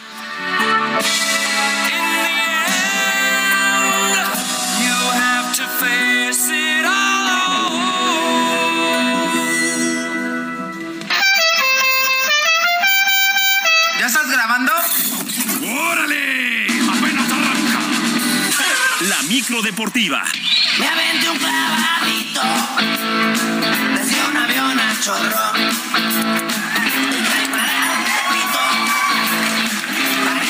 Y ya está con nosotros Julio Romero y su micro deportiva con todo y el DJ Kike que nos ameniza la mañana a todo dar, ¿verdad?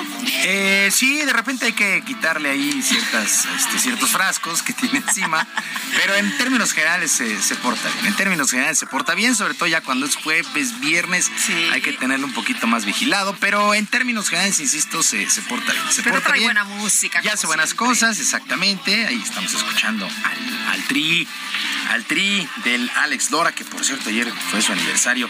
Pero bueno, en fin, así las cosas. Oigan, eh, pues vámonos con la información. Las Águilas del América, a no ser un verdadero, una verdadera tragedia, pues ya finiquitaron su pase a las semifinales en el torneo de apertura.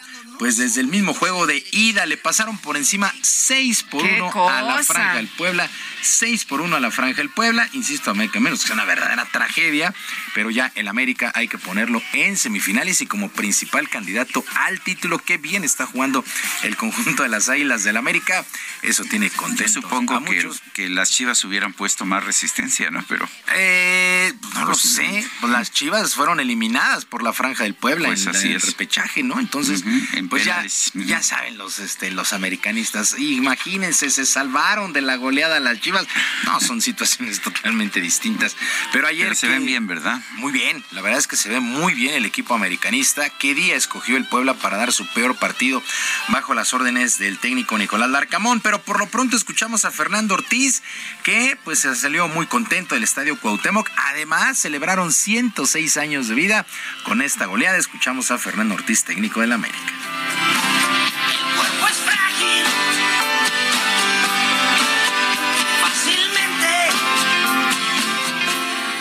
Antes que nada quiero agradecer, felicitar por el aniversario y yo ser parte de esta institución y poder compartirlos con todos. La afición.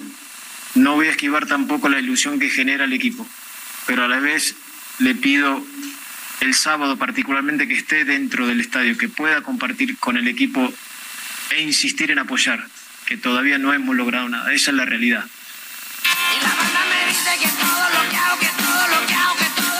Y en contraparte, el propio Nicolás Larcamón, timonel de la franja, reconoció en todo momento la superioridad del rival, pero señaló que pelearán hasta el último minuto en el Azteca el próximo sábado.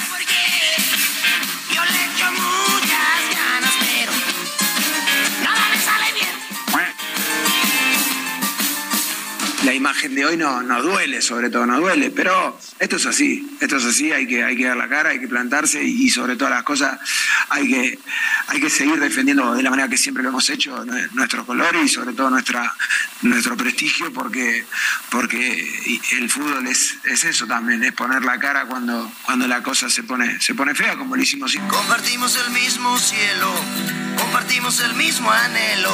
Bueno, y en el otro duelo del día de ayer, la máquina celeste de Cruz Azul y los Rayados del Monterrey empataron sin goles en la cancha del Estadio Azteca. Un partido ahí muy trabado, donde Monterrey pues justamente vino a eso, a no perder. Cruz Azul también se cuidó de más. Así es que ventaja, ligera ventaja para el conjunto Monterrey para la vuelta el próximo, el próximo sábado allá en el Gigante de Acero. Para el día de hoy continúa la actividad de la liguilla. A las 7 con 6 el Toluca estará enfrentando al Santos y a las 9 con 6 Tigres contra Pachuca. Mientras tanto, fecha 4 en la fase de grupos de la Champions League. El día de ayer el Napoli goleó 4 por 2 al Ajax con gol de Irving, el Chucky Lozano apenas al minuto 4. Buenas noticias para el Napoli y también para la selección. Recupera su nivel el Chucky, el Chucky Lozano. Buen, buena anotación. El Liverpool 7 por 1 sobre el Rangers. El Porto venció 3 por 0 al Leverkusen. Y el Barcelona complicó de manera importantísima su calificación a la siguiente ronda. Es tercer lugar del grupo después empatar a 3 con el Inter. Qué error el día de ayer de Gerard Piqué. Se le fueron con todo en el estadio. Más de 90 mil aficionados y por supuesto también en redes sociales. Por lo pronto Xavi, técnico del Barça, salió más que molesto del Camp Nou, ya que con este resultado, repito, han complicado de manera importante la permanencia del equipo en esta Champions. Te bendiga Dios, no hagas nada malo que no hiciera yo.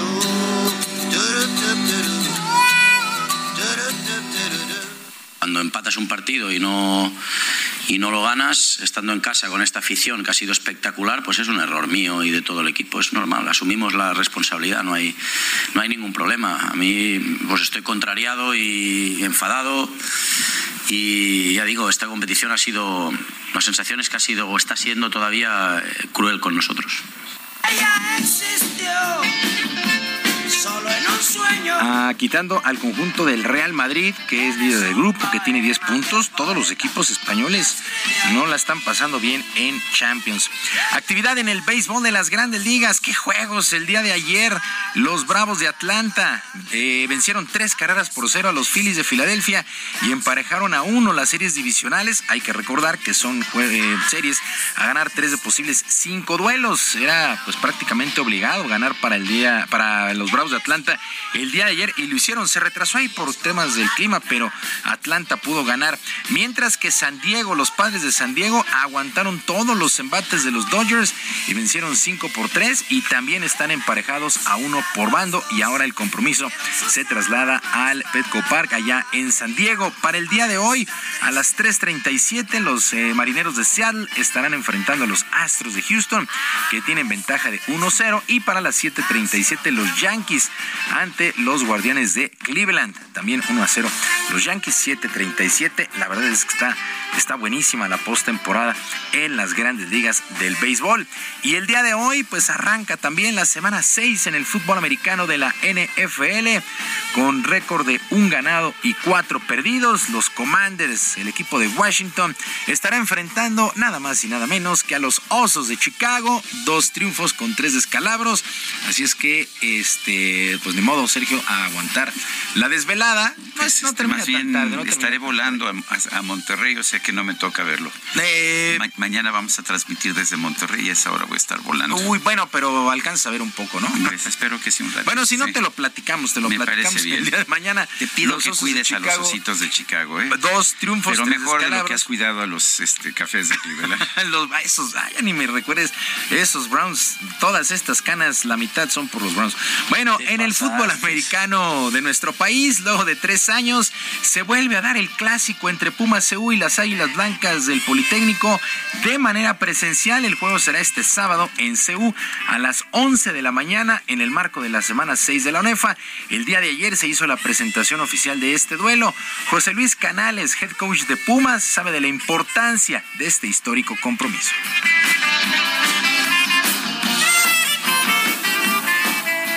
Como lo comentaron nuestro capitán, como lo ha comentado el coach, coach es un juego de honor, es un juego que representa muchísimas cosas, es un juego que no importa el récord ¿no? de los equipos, no importa el 4-1 con el que llegamos el día de hoy. Es un juego donde se juega, se juega el honor, se juegan cosas más importantes que eso.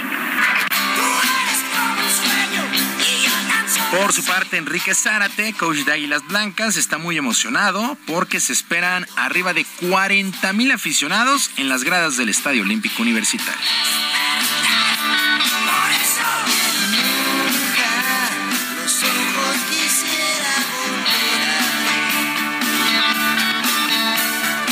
Para nosotros es un gran compromiso y un honor poder representarlo en un juego tan importante que mueve muchas masas. Se vive un cierto nerviosismo, como lo comentan los jugadores, también como entrenadores lo vivimos, pero es una pasión, una entrega, donde cada uno de nosotros tuvimos la oportunidad de jugarlo Estoy esperando mi camión en la Bueno, pues todo listo para este clásico Águilas Blancas contra Pumas CU, sábado a las 11 de la mañana en Ciudad Universitaria. Sí, así es, se espera arriba de 40 mil aficionados. Bueno, un entradón el sábado allá en Ciudad Universitaria. Sergio Lupita, la información deportiva al momento. Al momento, no te nos vayas, mi querido Julio Romero. Cuando son las 9 con 17. Solares que mi novia me es un deporte, practíquenlo. Practíquenlo conectándose al Heraldo con Sergio y Lupita. ¡Y que viva roll!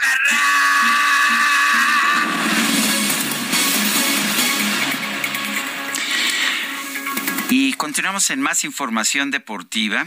Tenemos en la línea telefónica a Gustavo Santosco, es director del WT, eh, WTA Finals, que se va a llevar a cabo en Guadalajara, Jalisco, del 17 al 23 de octubre. Un gran tor- torneo, el Open Akron WTA 1000. Y bueno, pues es un torneo en el que se va a recibir a las mejores tenistas internacionales.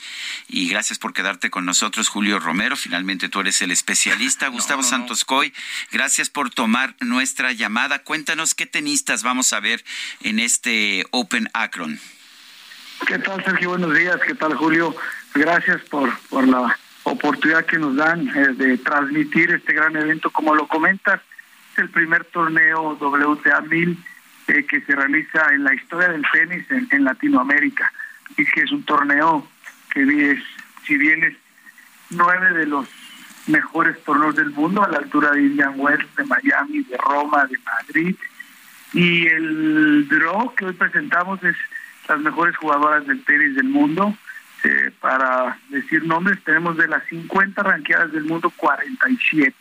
Entonces, este es un gran torneo y, y bueno, ya listos para empezar. Oye, Gustavo, ¿qué tan complicado fue armar este, este draw? Sabemos que pues ya pasaron los torneos de, Grand Slam, eh, pues muchas de repente ya, ya, ya piensan en vacaciones, ya estamos a final de año. ¿Qué tan complicado fue armar este draw? No, bueno, al ser un torneo entre los mejores del mundo, obviamente las jugadoras eh, se inscriben y participan. Este es el torneo que más puntos da a nivel mundial. Antes de los cuatro Grand Slams son los nueve torneos mil. Entonces con eso garantizas que todas las jugadoras participen. Es un torneo antes de las finales, así que eh, pues es el, el, el, el, la cereza del tour este tipo de torneo, así que están todas las mejores del mundo y, y ya llegando aquí a Guadalajara. Y empieza entonces, es del 17 al 23 de octubre.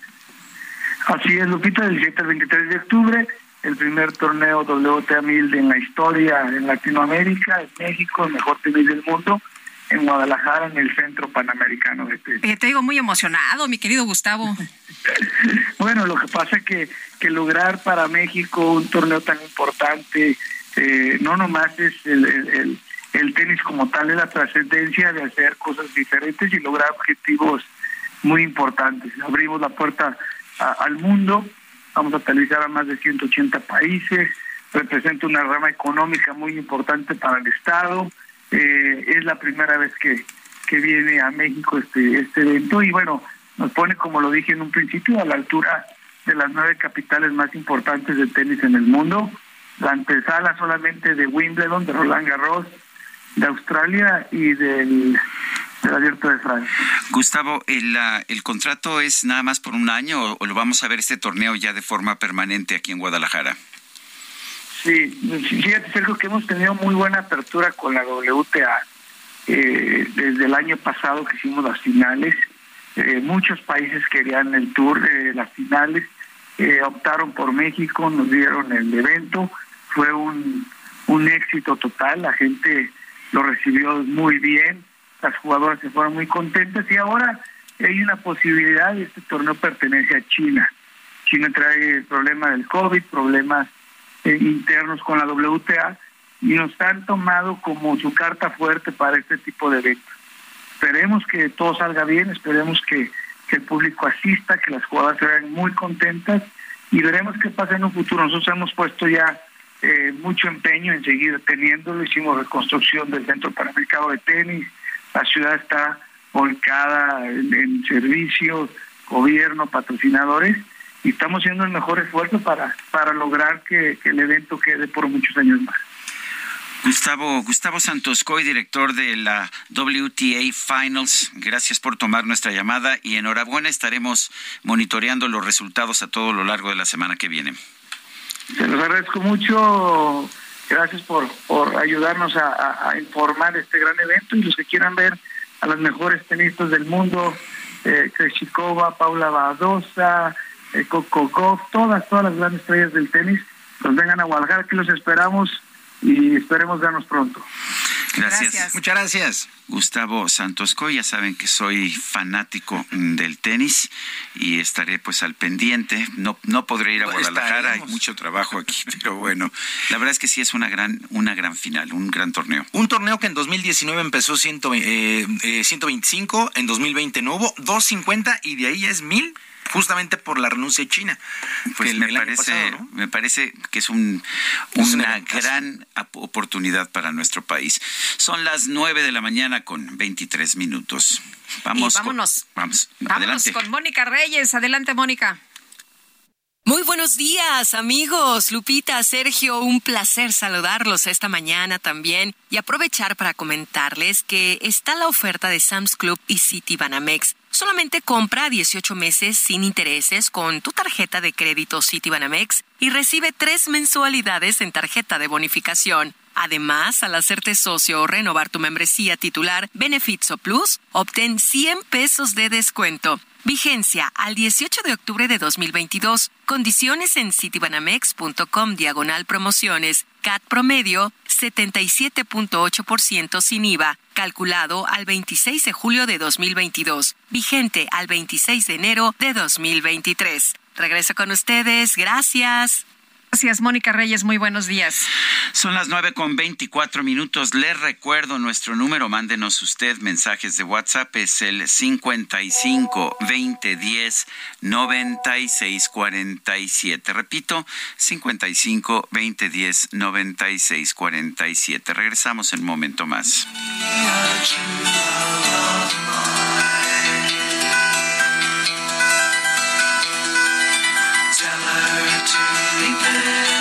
It in a sickle billows blazing in scarlet battalion. Parsley, sage, rosemary, and Charles born soldiers to kill and gather it all and to fight for shoguns they long ago forgot.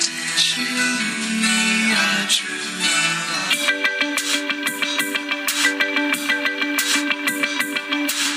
Sergio Sarmiento y Lupita Juárez quieren conocer tu opinión, tus comentarios o simplemente envía un saludo para hacer más cálida esta mañana. Envía tus mensajes al WhatsApp 55 20 10 96 47.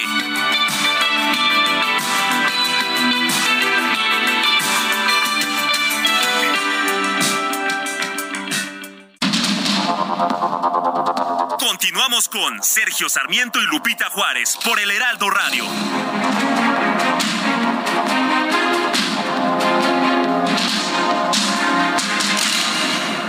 Gastrolab, historia, recetas, materia prima y un sinfín de cosas que a todos nos interesan.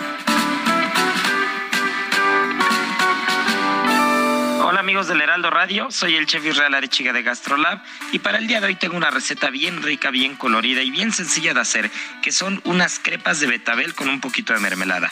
Los ingredientes muy sencillos, una taza de leche de almendras o si no, puede ser una taza de leche de avena o puede ser una taza de leche entera.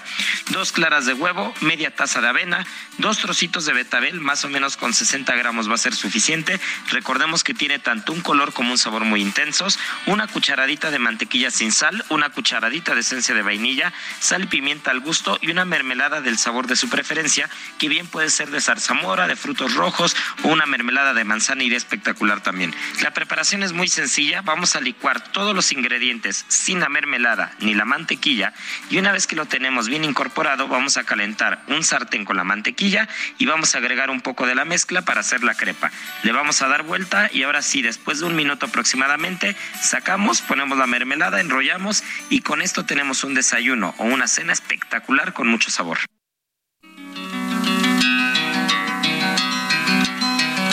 Just a poor boy, though my story is seldom told. I squandered my resistance for a pocket full of mumbles, such are promises. All lies and jest, still a man hears what he wants to hear and disregards the rest. When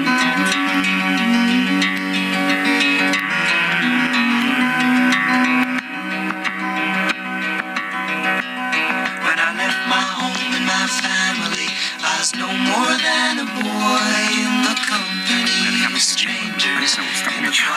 No me la sé, ¿verdad? Déjala vivir, DJ Kike, que se la sabe toda. Me gusta, me gusta. Esta canción se llama The Boxer, el boxeador.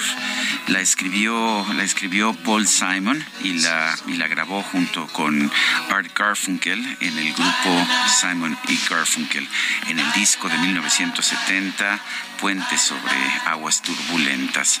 La verdad es que es una de las canciones que me parecen ah, que me parecen eh, mejores. Fue muy popular y nos cuenta la historia de una persona solitaria que llega a Nueva York y que tiene que vivir precisamente en la soledad en medio de pues de la pobreza de las prostitutas de la ciudad de Nueva York. So boxeador. Muy bien. Oye, pues nos dice una... Fijan cómo de inmediato me corta la canción. Bueno, eh, está bien. No, Lupita, de está ninguna bien. Manera. nota, de ninguna nota. manera. Échale otro cachito, mi Sí, querido DJ este, Kike. creo que, que Dunstan del Valle estaba también pidiendo que, que durara No, más. la esa alianza fue muy mala, ¿eh? Enséñale al sol cómo se debe de brillar. Puedes continuar, Guadalupe Juárez. Bueno, nos dice una persona al auditorio, mi nombre es Jorge Sánchez, soy un pequeño empresario en el municipio de Catepec, en el Estado de México, y deseo comentar que en dicho municipio existe una cantidad de situaciones extrañas e irregulares para la entrega de los dictámenes de protección civil. Uno, hacen que uno cumpla con una serie de requisitos. Dos, solicitan un pago que depende de la empresa que sea, es decir, dependiendo del sapo es la pedrada. Tres, realizas lo anterior y el área de protección civil del municipio te dice que no hay fecha de entrega para los dictámenes y desde el inicio de año, según ellos, no pueden emitir los dictámenes, no hay fecha de entrega. Por lo anterior, solicito de su apoyo para saber si esto es verdad. Pues lo investigamos. Pues sí, no sabemos realmente, pero suena sumamente irregular y aunque sea verdad, parecería más bien una extorsión de algunos funcionarios allá del municipio de Catepec. Dice Patti, nuestra radio escucha, no cabe duda que el pueblo, al pueblo pan y circo, ¿eso cuánto costó? Vamos a ver los contagios de COVID en unos 15 días. Se refiere al retiro de la obligación de usar mascarilla, una obligación a propuesto que nunca existió, según nos han dicho. Bueno, hola Sergio Lupita, solo para comentarles que nuevamente los estudiantes de la FES Iztacala de la UNAM se volvieron a tomar la facultad. Es una pena. Saludos, es lo que nos dice la doctora Diana Moreno. Que tengan un lindo día.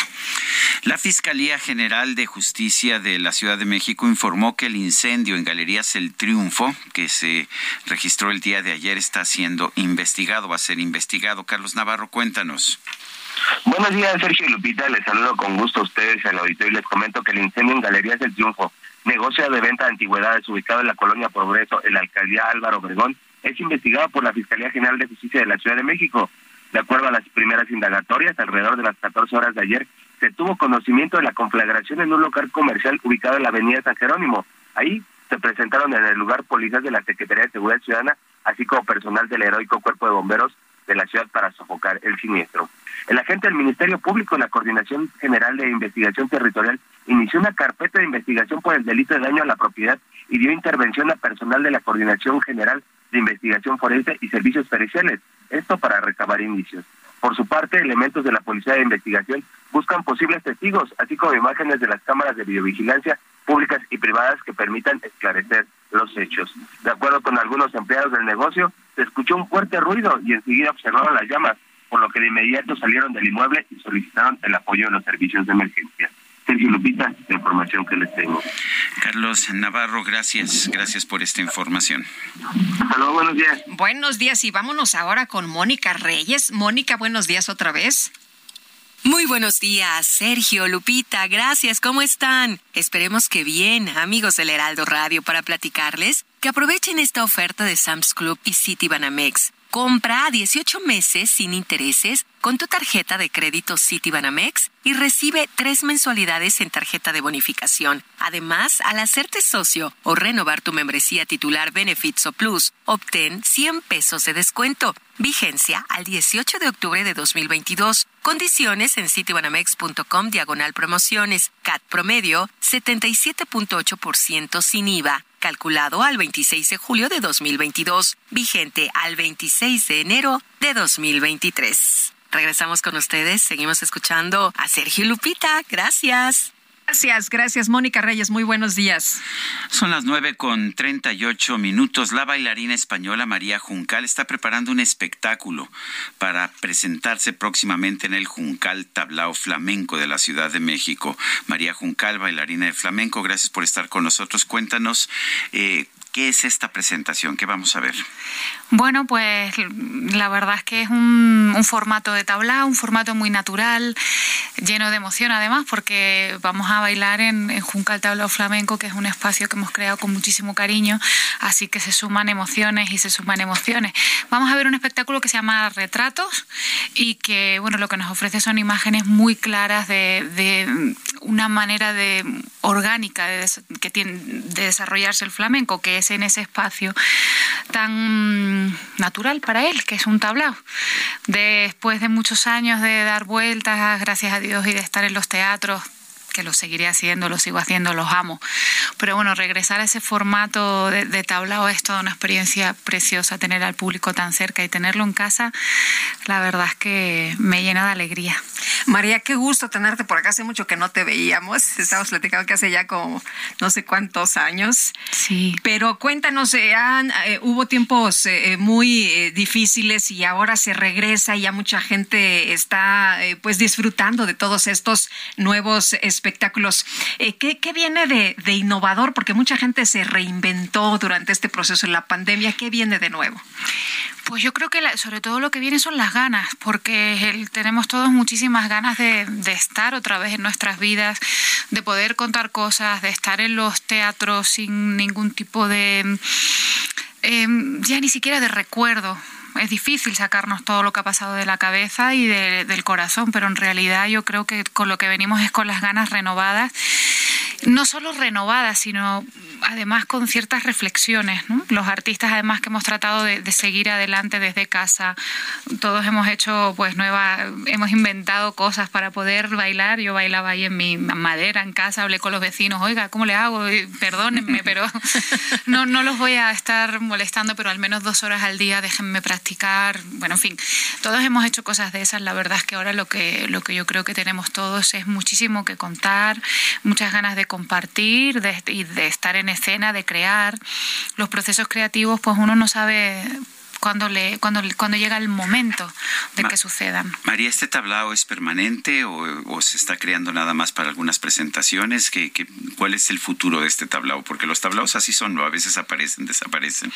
Pues yo espero que sea para quedarse en la ciudad por mucho tiempo. Desde luego esa ha sido mi intención al abrirlo. Está? En Álvaro Obregón 293, uh -huh. eh, una casa del año 46 preciosa. Le hemos hecho una, una muy buena adaptación para lo que nosotros para lo que yo quería hacer. Es un espacio escénico que se está convirtiendo en, está congregando muchísima gente alrededor del flamenco. Hay mucha afición en México. Es cierto que hace demasiados años que, que el público no está buscando un tabla en México, pero ahora hay uno. Hay uno y como digo yo, la Casa Juncal ha llegado pues con toda la intención de, de, quedarse por muchos años, si Dios quiere, está hecha con mucha fe, con muchísima esperanza y está congregando artistas de primer nivel en escena, tanto en el cante como en el toque, como en el baile. está abierto a propuestas artísticas de, de artistas que están tratando de hacerse un espacio también en el mundo del flamenco y la verdad es que que bueno, además se cena muy rico, se come muy rico, hay que decirlo también, que eso es importante en un tablao porque acompaña la experiencia. Y mm, como les digo, yo espero que haya llegado para quedarse por mucho tiempo, porque además es que este es un país que tiene mucha afición, mucho amor y mucho respeto por este arte. Oye, ¿y el espectáculo entonces cuándo se presenta? Yo voy a empezar a presentar el espectáculo cada viernes. De hecho, tendría que haber empezado ya mm, este viernes, pero bueno, tuve un detallito en, en mi espalda. Es que damos muchas patadas al día, ¿verdad? Bailando flamenco. Entonces estuve ahí un detallito y mm, estoy cuidándome un poco. Entonces tendría que haber estrenado ya este viernes, pero lo vamos a, lo vamos a desplazar hasta el siguiente. Bueno, pues yo quiero agradecerte, María Juncal, baila, bailaora, bailarina de flamenco. Gracias por invitarnos a tu tablao. No, a ustedes. Siempre pueden ver un precioso espectáculo en Juncal. Muchas gracias. A ustedes. Bueno, son. Buenos yo, días. yo debo reconocer mi debilidad por el flamenco. Me sí, encanta. qué bonito es, la verdad. Bueno. Muchas gracias. A ustedes siempre por el espacio. Vale. Bueno, en Chiapas se han presentado varios casos de intoxicación en estudiantes que pues los han eh, los han mantenido en el hospital. ¿Qué sustancia podría generar estos síntomas?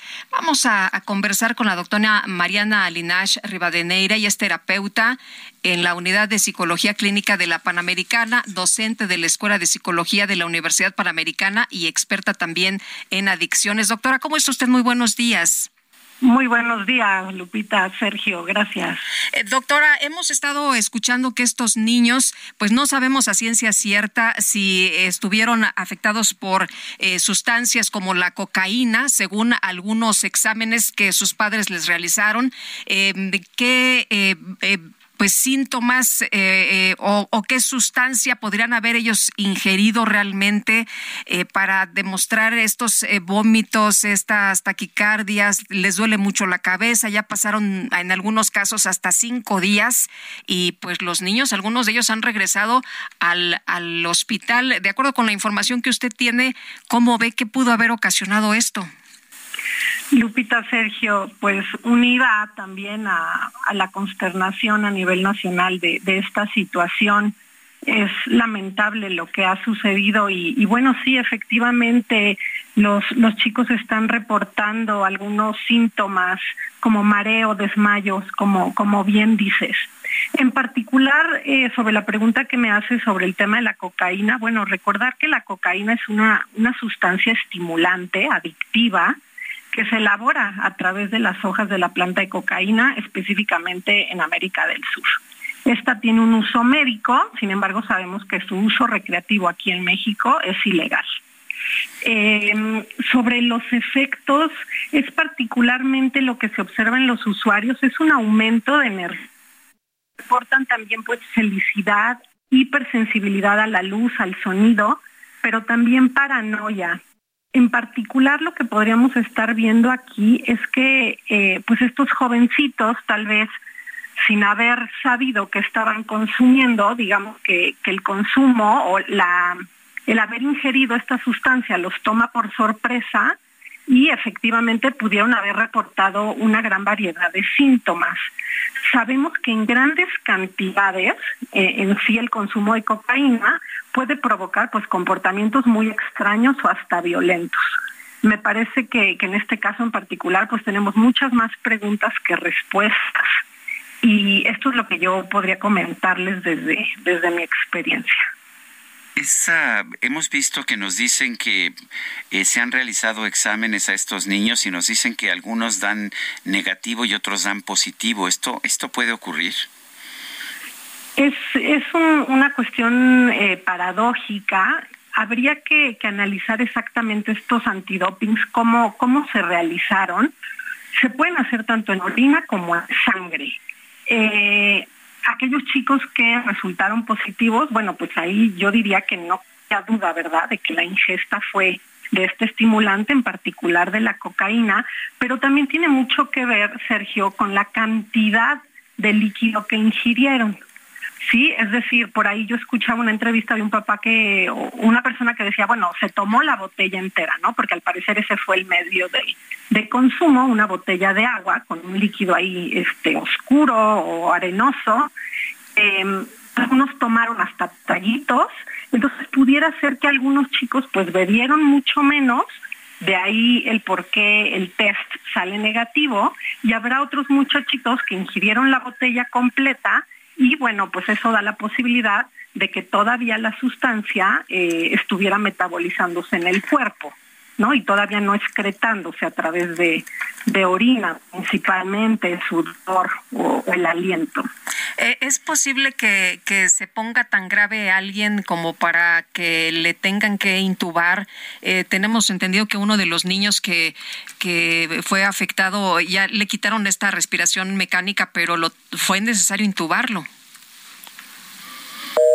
Ay, se nos cortó la comunicación. Bueno, vamos a, tratar de restablecer el, contacto en unos momentos más, pero pues muy grave, ¿no? Muy grave esto que, ha ocurrido y no tenemos información. ¿eh? Porque el, a mí lo que me llama la atención es que unos análisis te den positivo y otros te den negativo y efectivamente eh, un análisis te puede dar negativo aunque haya habido una intoxicación por cocaína si ha pasado el tiempo suficiente para que el cuerpo se deshaga de, de esa sustancia Pero tengo yo entendido que si una, análisis es honesto y te da positivo, pues sí significa que hubo cocaína en el. Eh, pero además no es un, un, solo niño, no es un solo grupito, no es una sola escuela, son varias escuelas que están afectadas, son varios niños que están afectados y bueno, en, eh, algunos de ellos eh, muy graves. Doctora Mariana, le preguntaba sobre si esto puede ocasionar una gravedad tal en el organismo, porque un niño que nos reportaron ya, o sea, ya,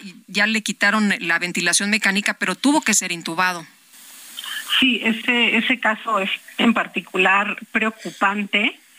Podríamos, eh, sí, pudiéramos afirmar que, que sí es posible, sin embargo, se tendría que ver si ese líquido que ingirieron era meramente cocaína o si esta sustancia se pudo haber combinado con, con otras. Sabemos que eh, la cocaína en particular puede ser mezclada con sustancias como las anfetaminas o con opioides sintéticos, como es el caso del fentanilo que últimamente pues está, está teniendo un revuelo importante en Estados Unidos y bueno, desgraciadamente pues aquí en México. Pero te repito, pues habría que especie, estudiar específicamente este caso y ver si ese chiquito eh, tenía ya una condición de salud crítica o si fue todo a raíz de, esta intoxicación aguda que presentaron. Bueno, pues eh, doctora, muchas gracias por conversar con nosotros esta mañana. Muy buenos días. Muchísimas gracias a ustedes. Saludos. Saludos. Oye, me recordaba un compañero que hace unos años descubrieron un lote de refrescos que tenía diluida cocaína, que pensaban transportarla de esa forma los eh, delincuentes, un grupo del crimen organizado, pero que se les fue y, la, vendieron y la depositaron en tiendas. Eh, y, y, pues me preguntaba, ¿podría haber ocurrido eh, lo mismo en esta ocasión, pues hay que preguntárselo a, las autoridades, ¿no? Hay que, hay que decirle a las autoridades que rindan cuentas, que hagan una buena investigación, porque ya pasaron muchos días y hasta el momento todavía no se sabe nada. Son las nueve de la mañana con 50 minutos. Vámonos a un resumen de la información. Esta mañana el presidente López Obrador presentó una lista con 42 nombres de personas que podrían contender por la candidatura de lo que él llamó el bloque conservador a la presidencia de la República porque son los que han expresado que quieren o han aparecido en encuestas o los han propuesto, para que vean cuántos hay del bloque conservador. Dije que eran 38, pero salieron 42. A ver, de una vez vamos a destapar. Agustín Cárcenes, él es el que fue secretario de Hacienda y del Banco de México, sí. Creo que está ahora en el Fondo Monetario Internacional. O... Tiene mucho apoyo de los financieros Bueno, bueno, los etiqueta, los... No está en el Fondo Monetario Internacional. no, no, no. Está en el Banco de Pagos Internacionales. Pues es una persona, eh, pero además muy respetada y que además no creo que le interese, la verdad, este, este puesto. Los, pero los etiqueta, ¿no? A ver, este es el grupo de conservadores, los etiqueta, los descalifica, mete la mano. Señor presidente, que no hay cosas más importantes que resolver en el país. Bueno, y por otro lado, el presidente López Obrador se deslindó de la reforma que aprobó la Cámara de Diputados para que el gobierno disponga del dinero abandonado en los bancos. Como nos echan la culpa de todo, de todas maneras, yo pido, con todo respeto, al Poder Legislativo que informen y que se profundice más sobre el tema.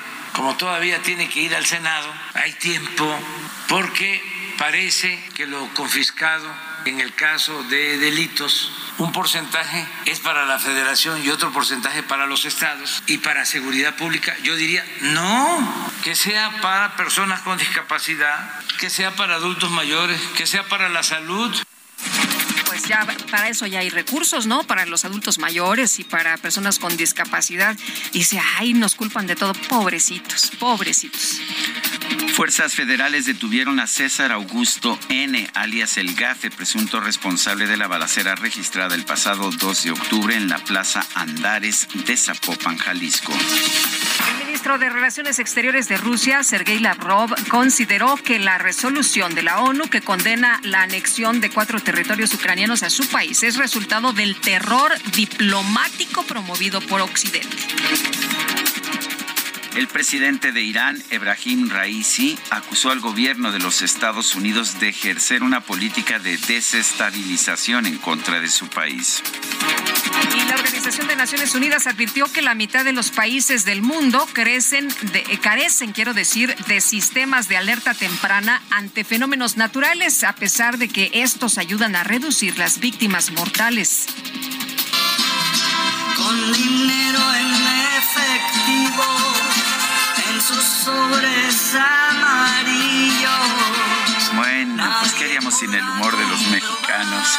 A través de redes sociales, el youtuber político Gerardo Treviño difundió una parodia de la famosa canción El Rey de José Alfredo Jiménez, inspirada en el gobierno del presidente López Obrador.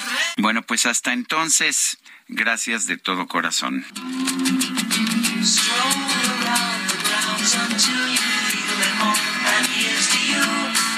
Mrs. Robinson, Jesus loves you more than you will know. Whoa, whoa, whoa. God bless you, please, Mrs. Robinson. Heaven holds a place for those who pray. Hey, hey, hey. Hey, hey, hey. Bueno, hay que seguir. Heraldo Media Group presentó Sergio Sarmiento y Lupita Juárez.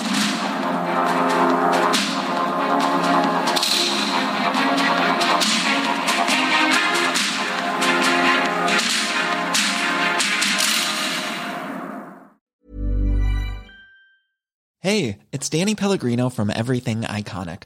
Ready to upgrade your style game without blowing your budget? Check out Quince. They've got all the good stuff shirts and polos, activewear, and fine leather goods, all at 50 to 80% less than other high end brands. And the best part? They're all about safe, ethical, and responsible manufacturing. Get that luxury vibe without the luxury price tag. Hit up quince.com slash upgrade for free shipping and 365 day returns on your next order. That's quince.com slash upgrade.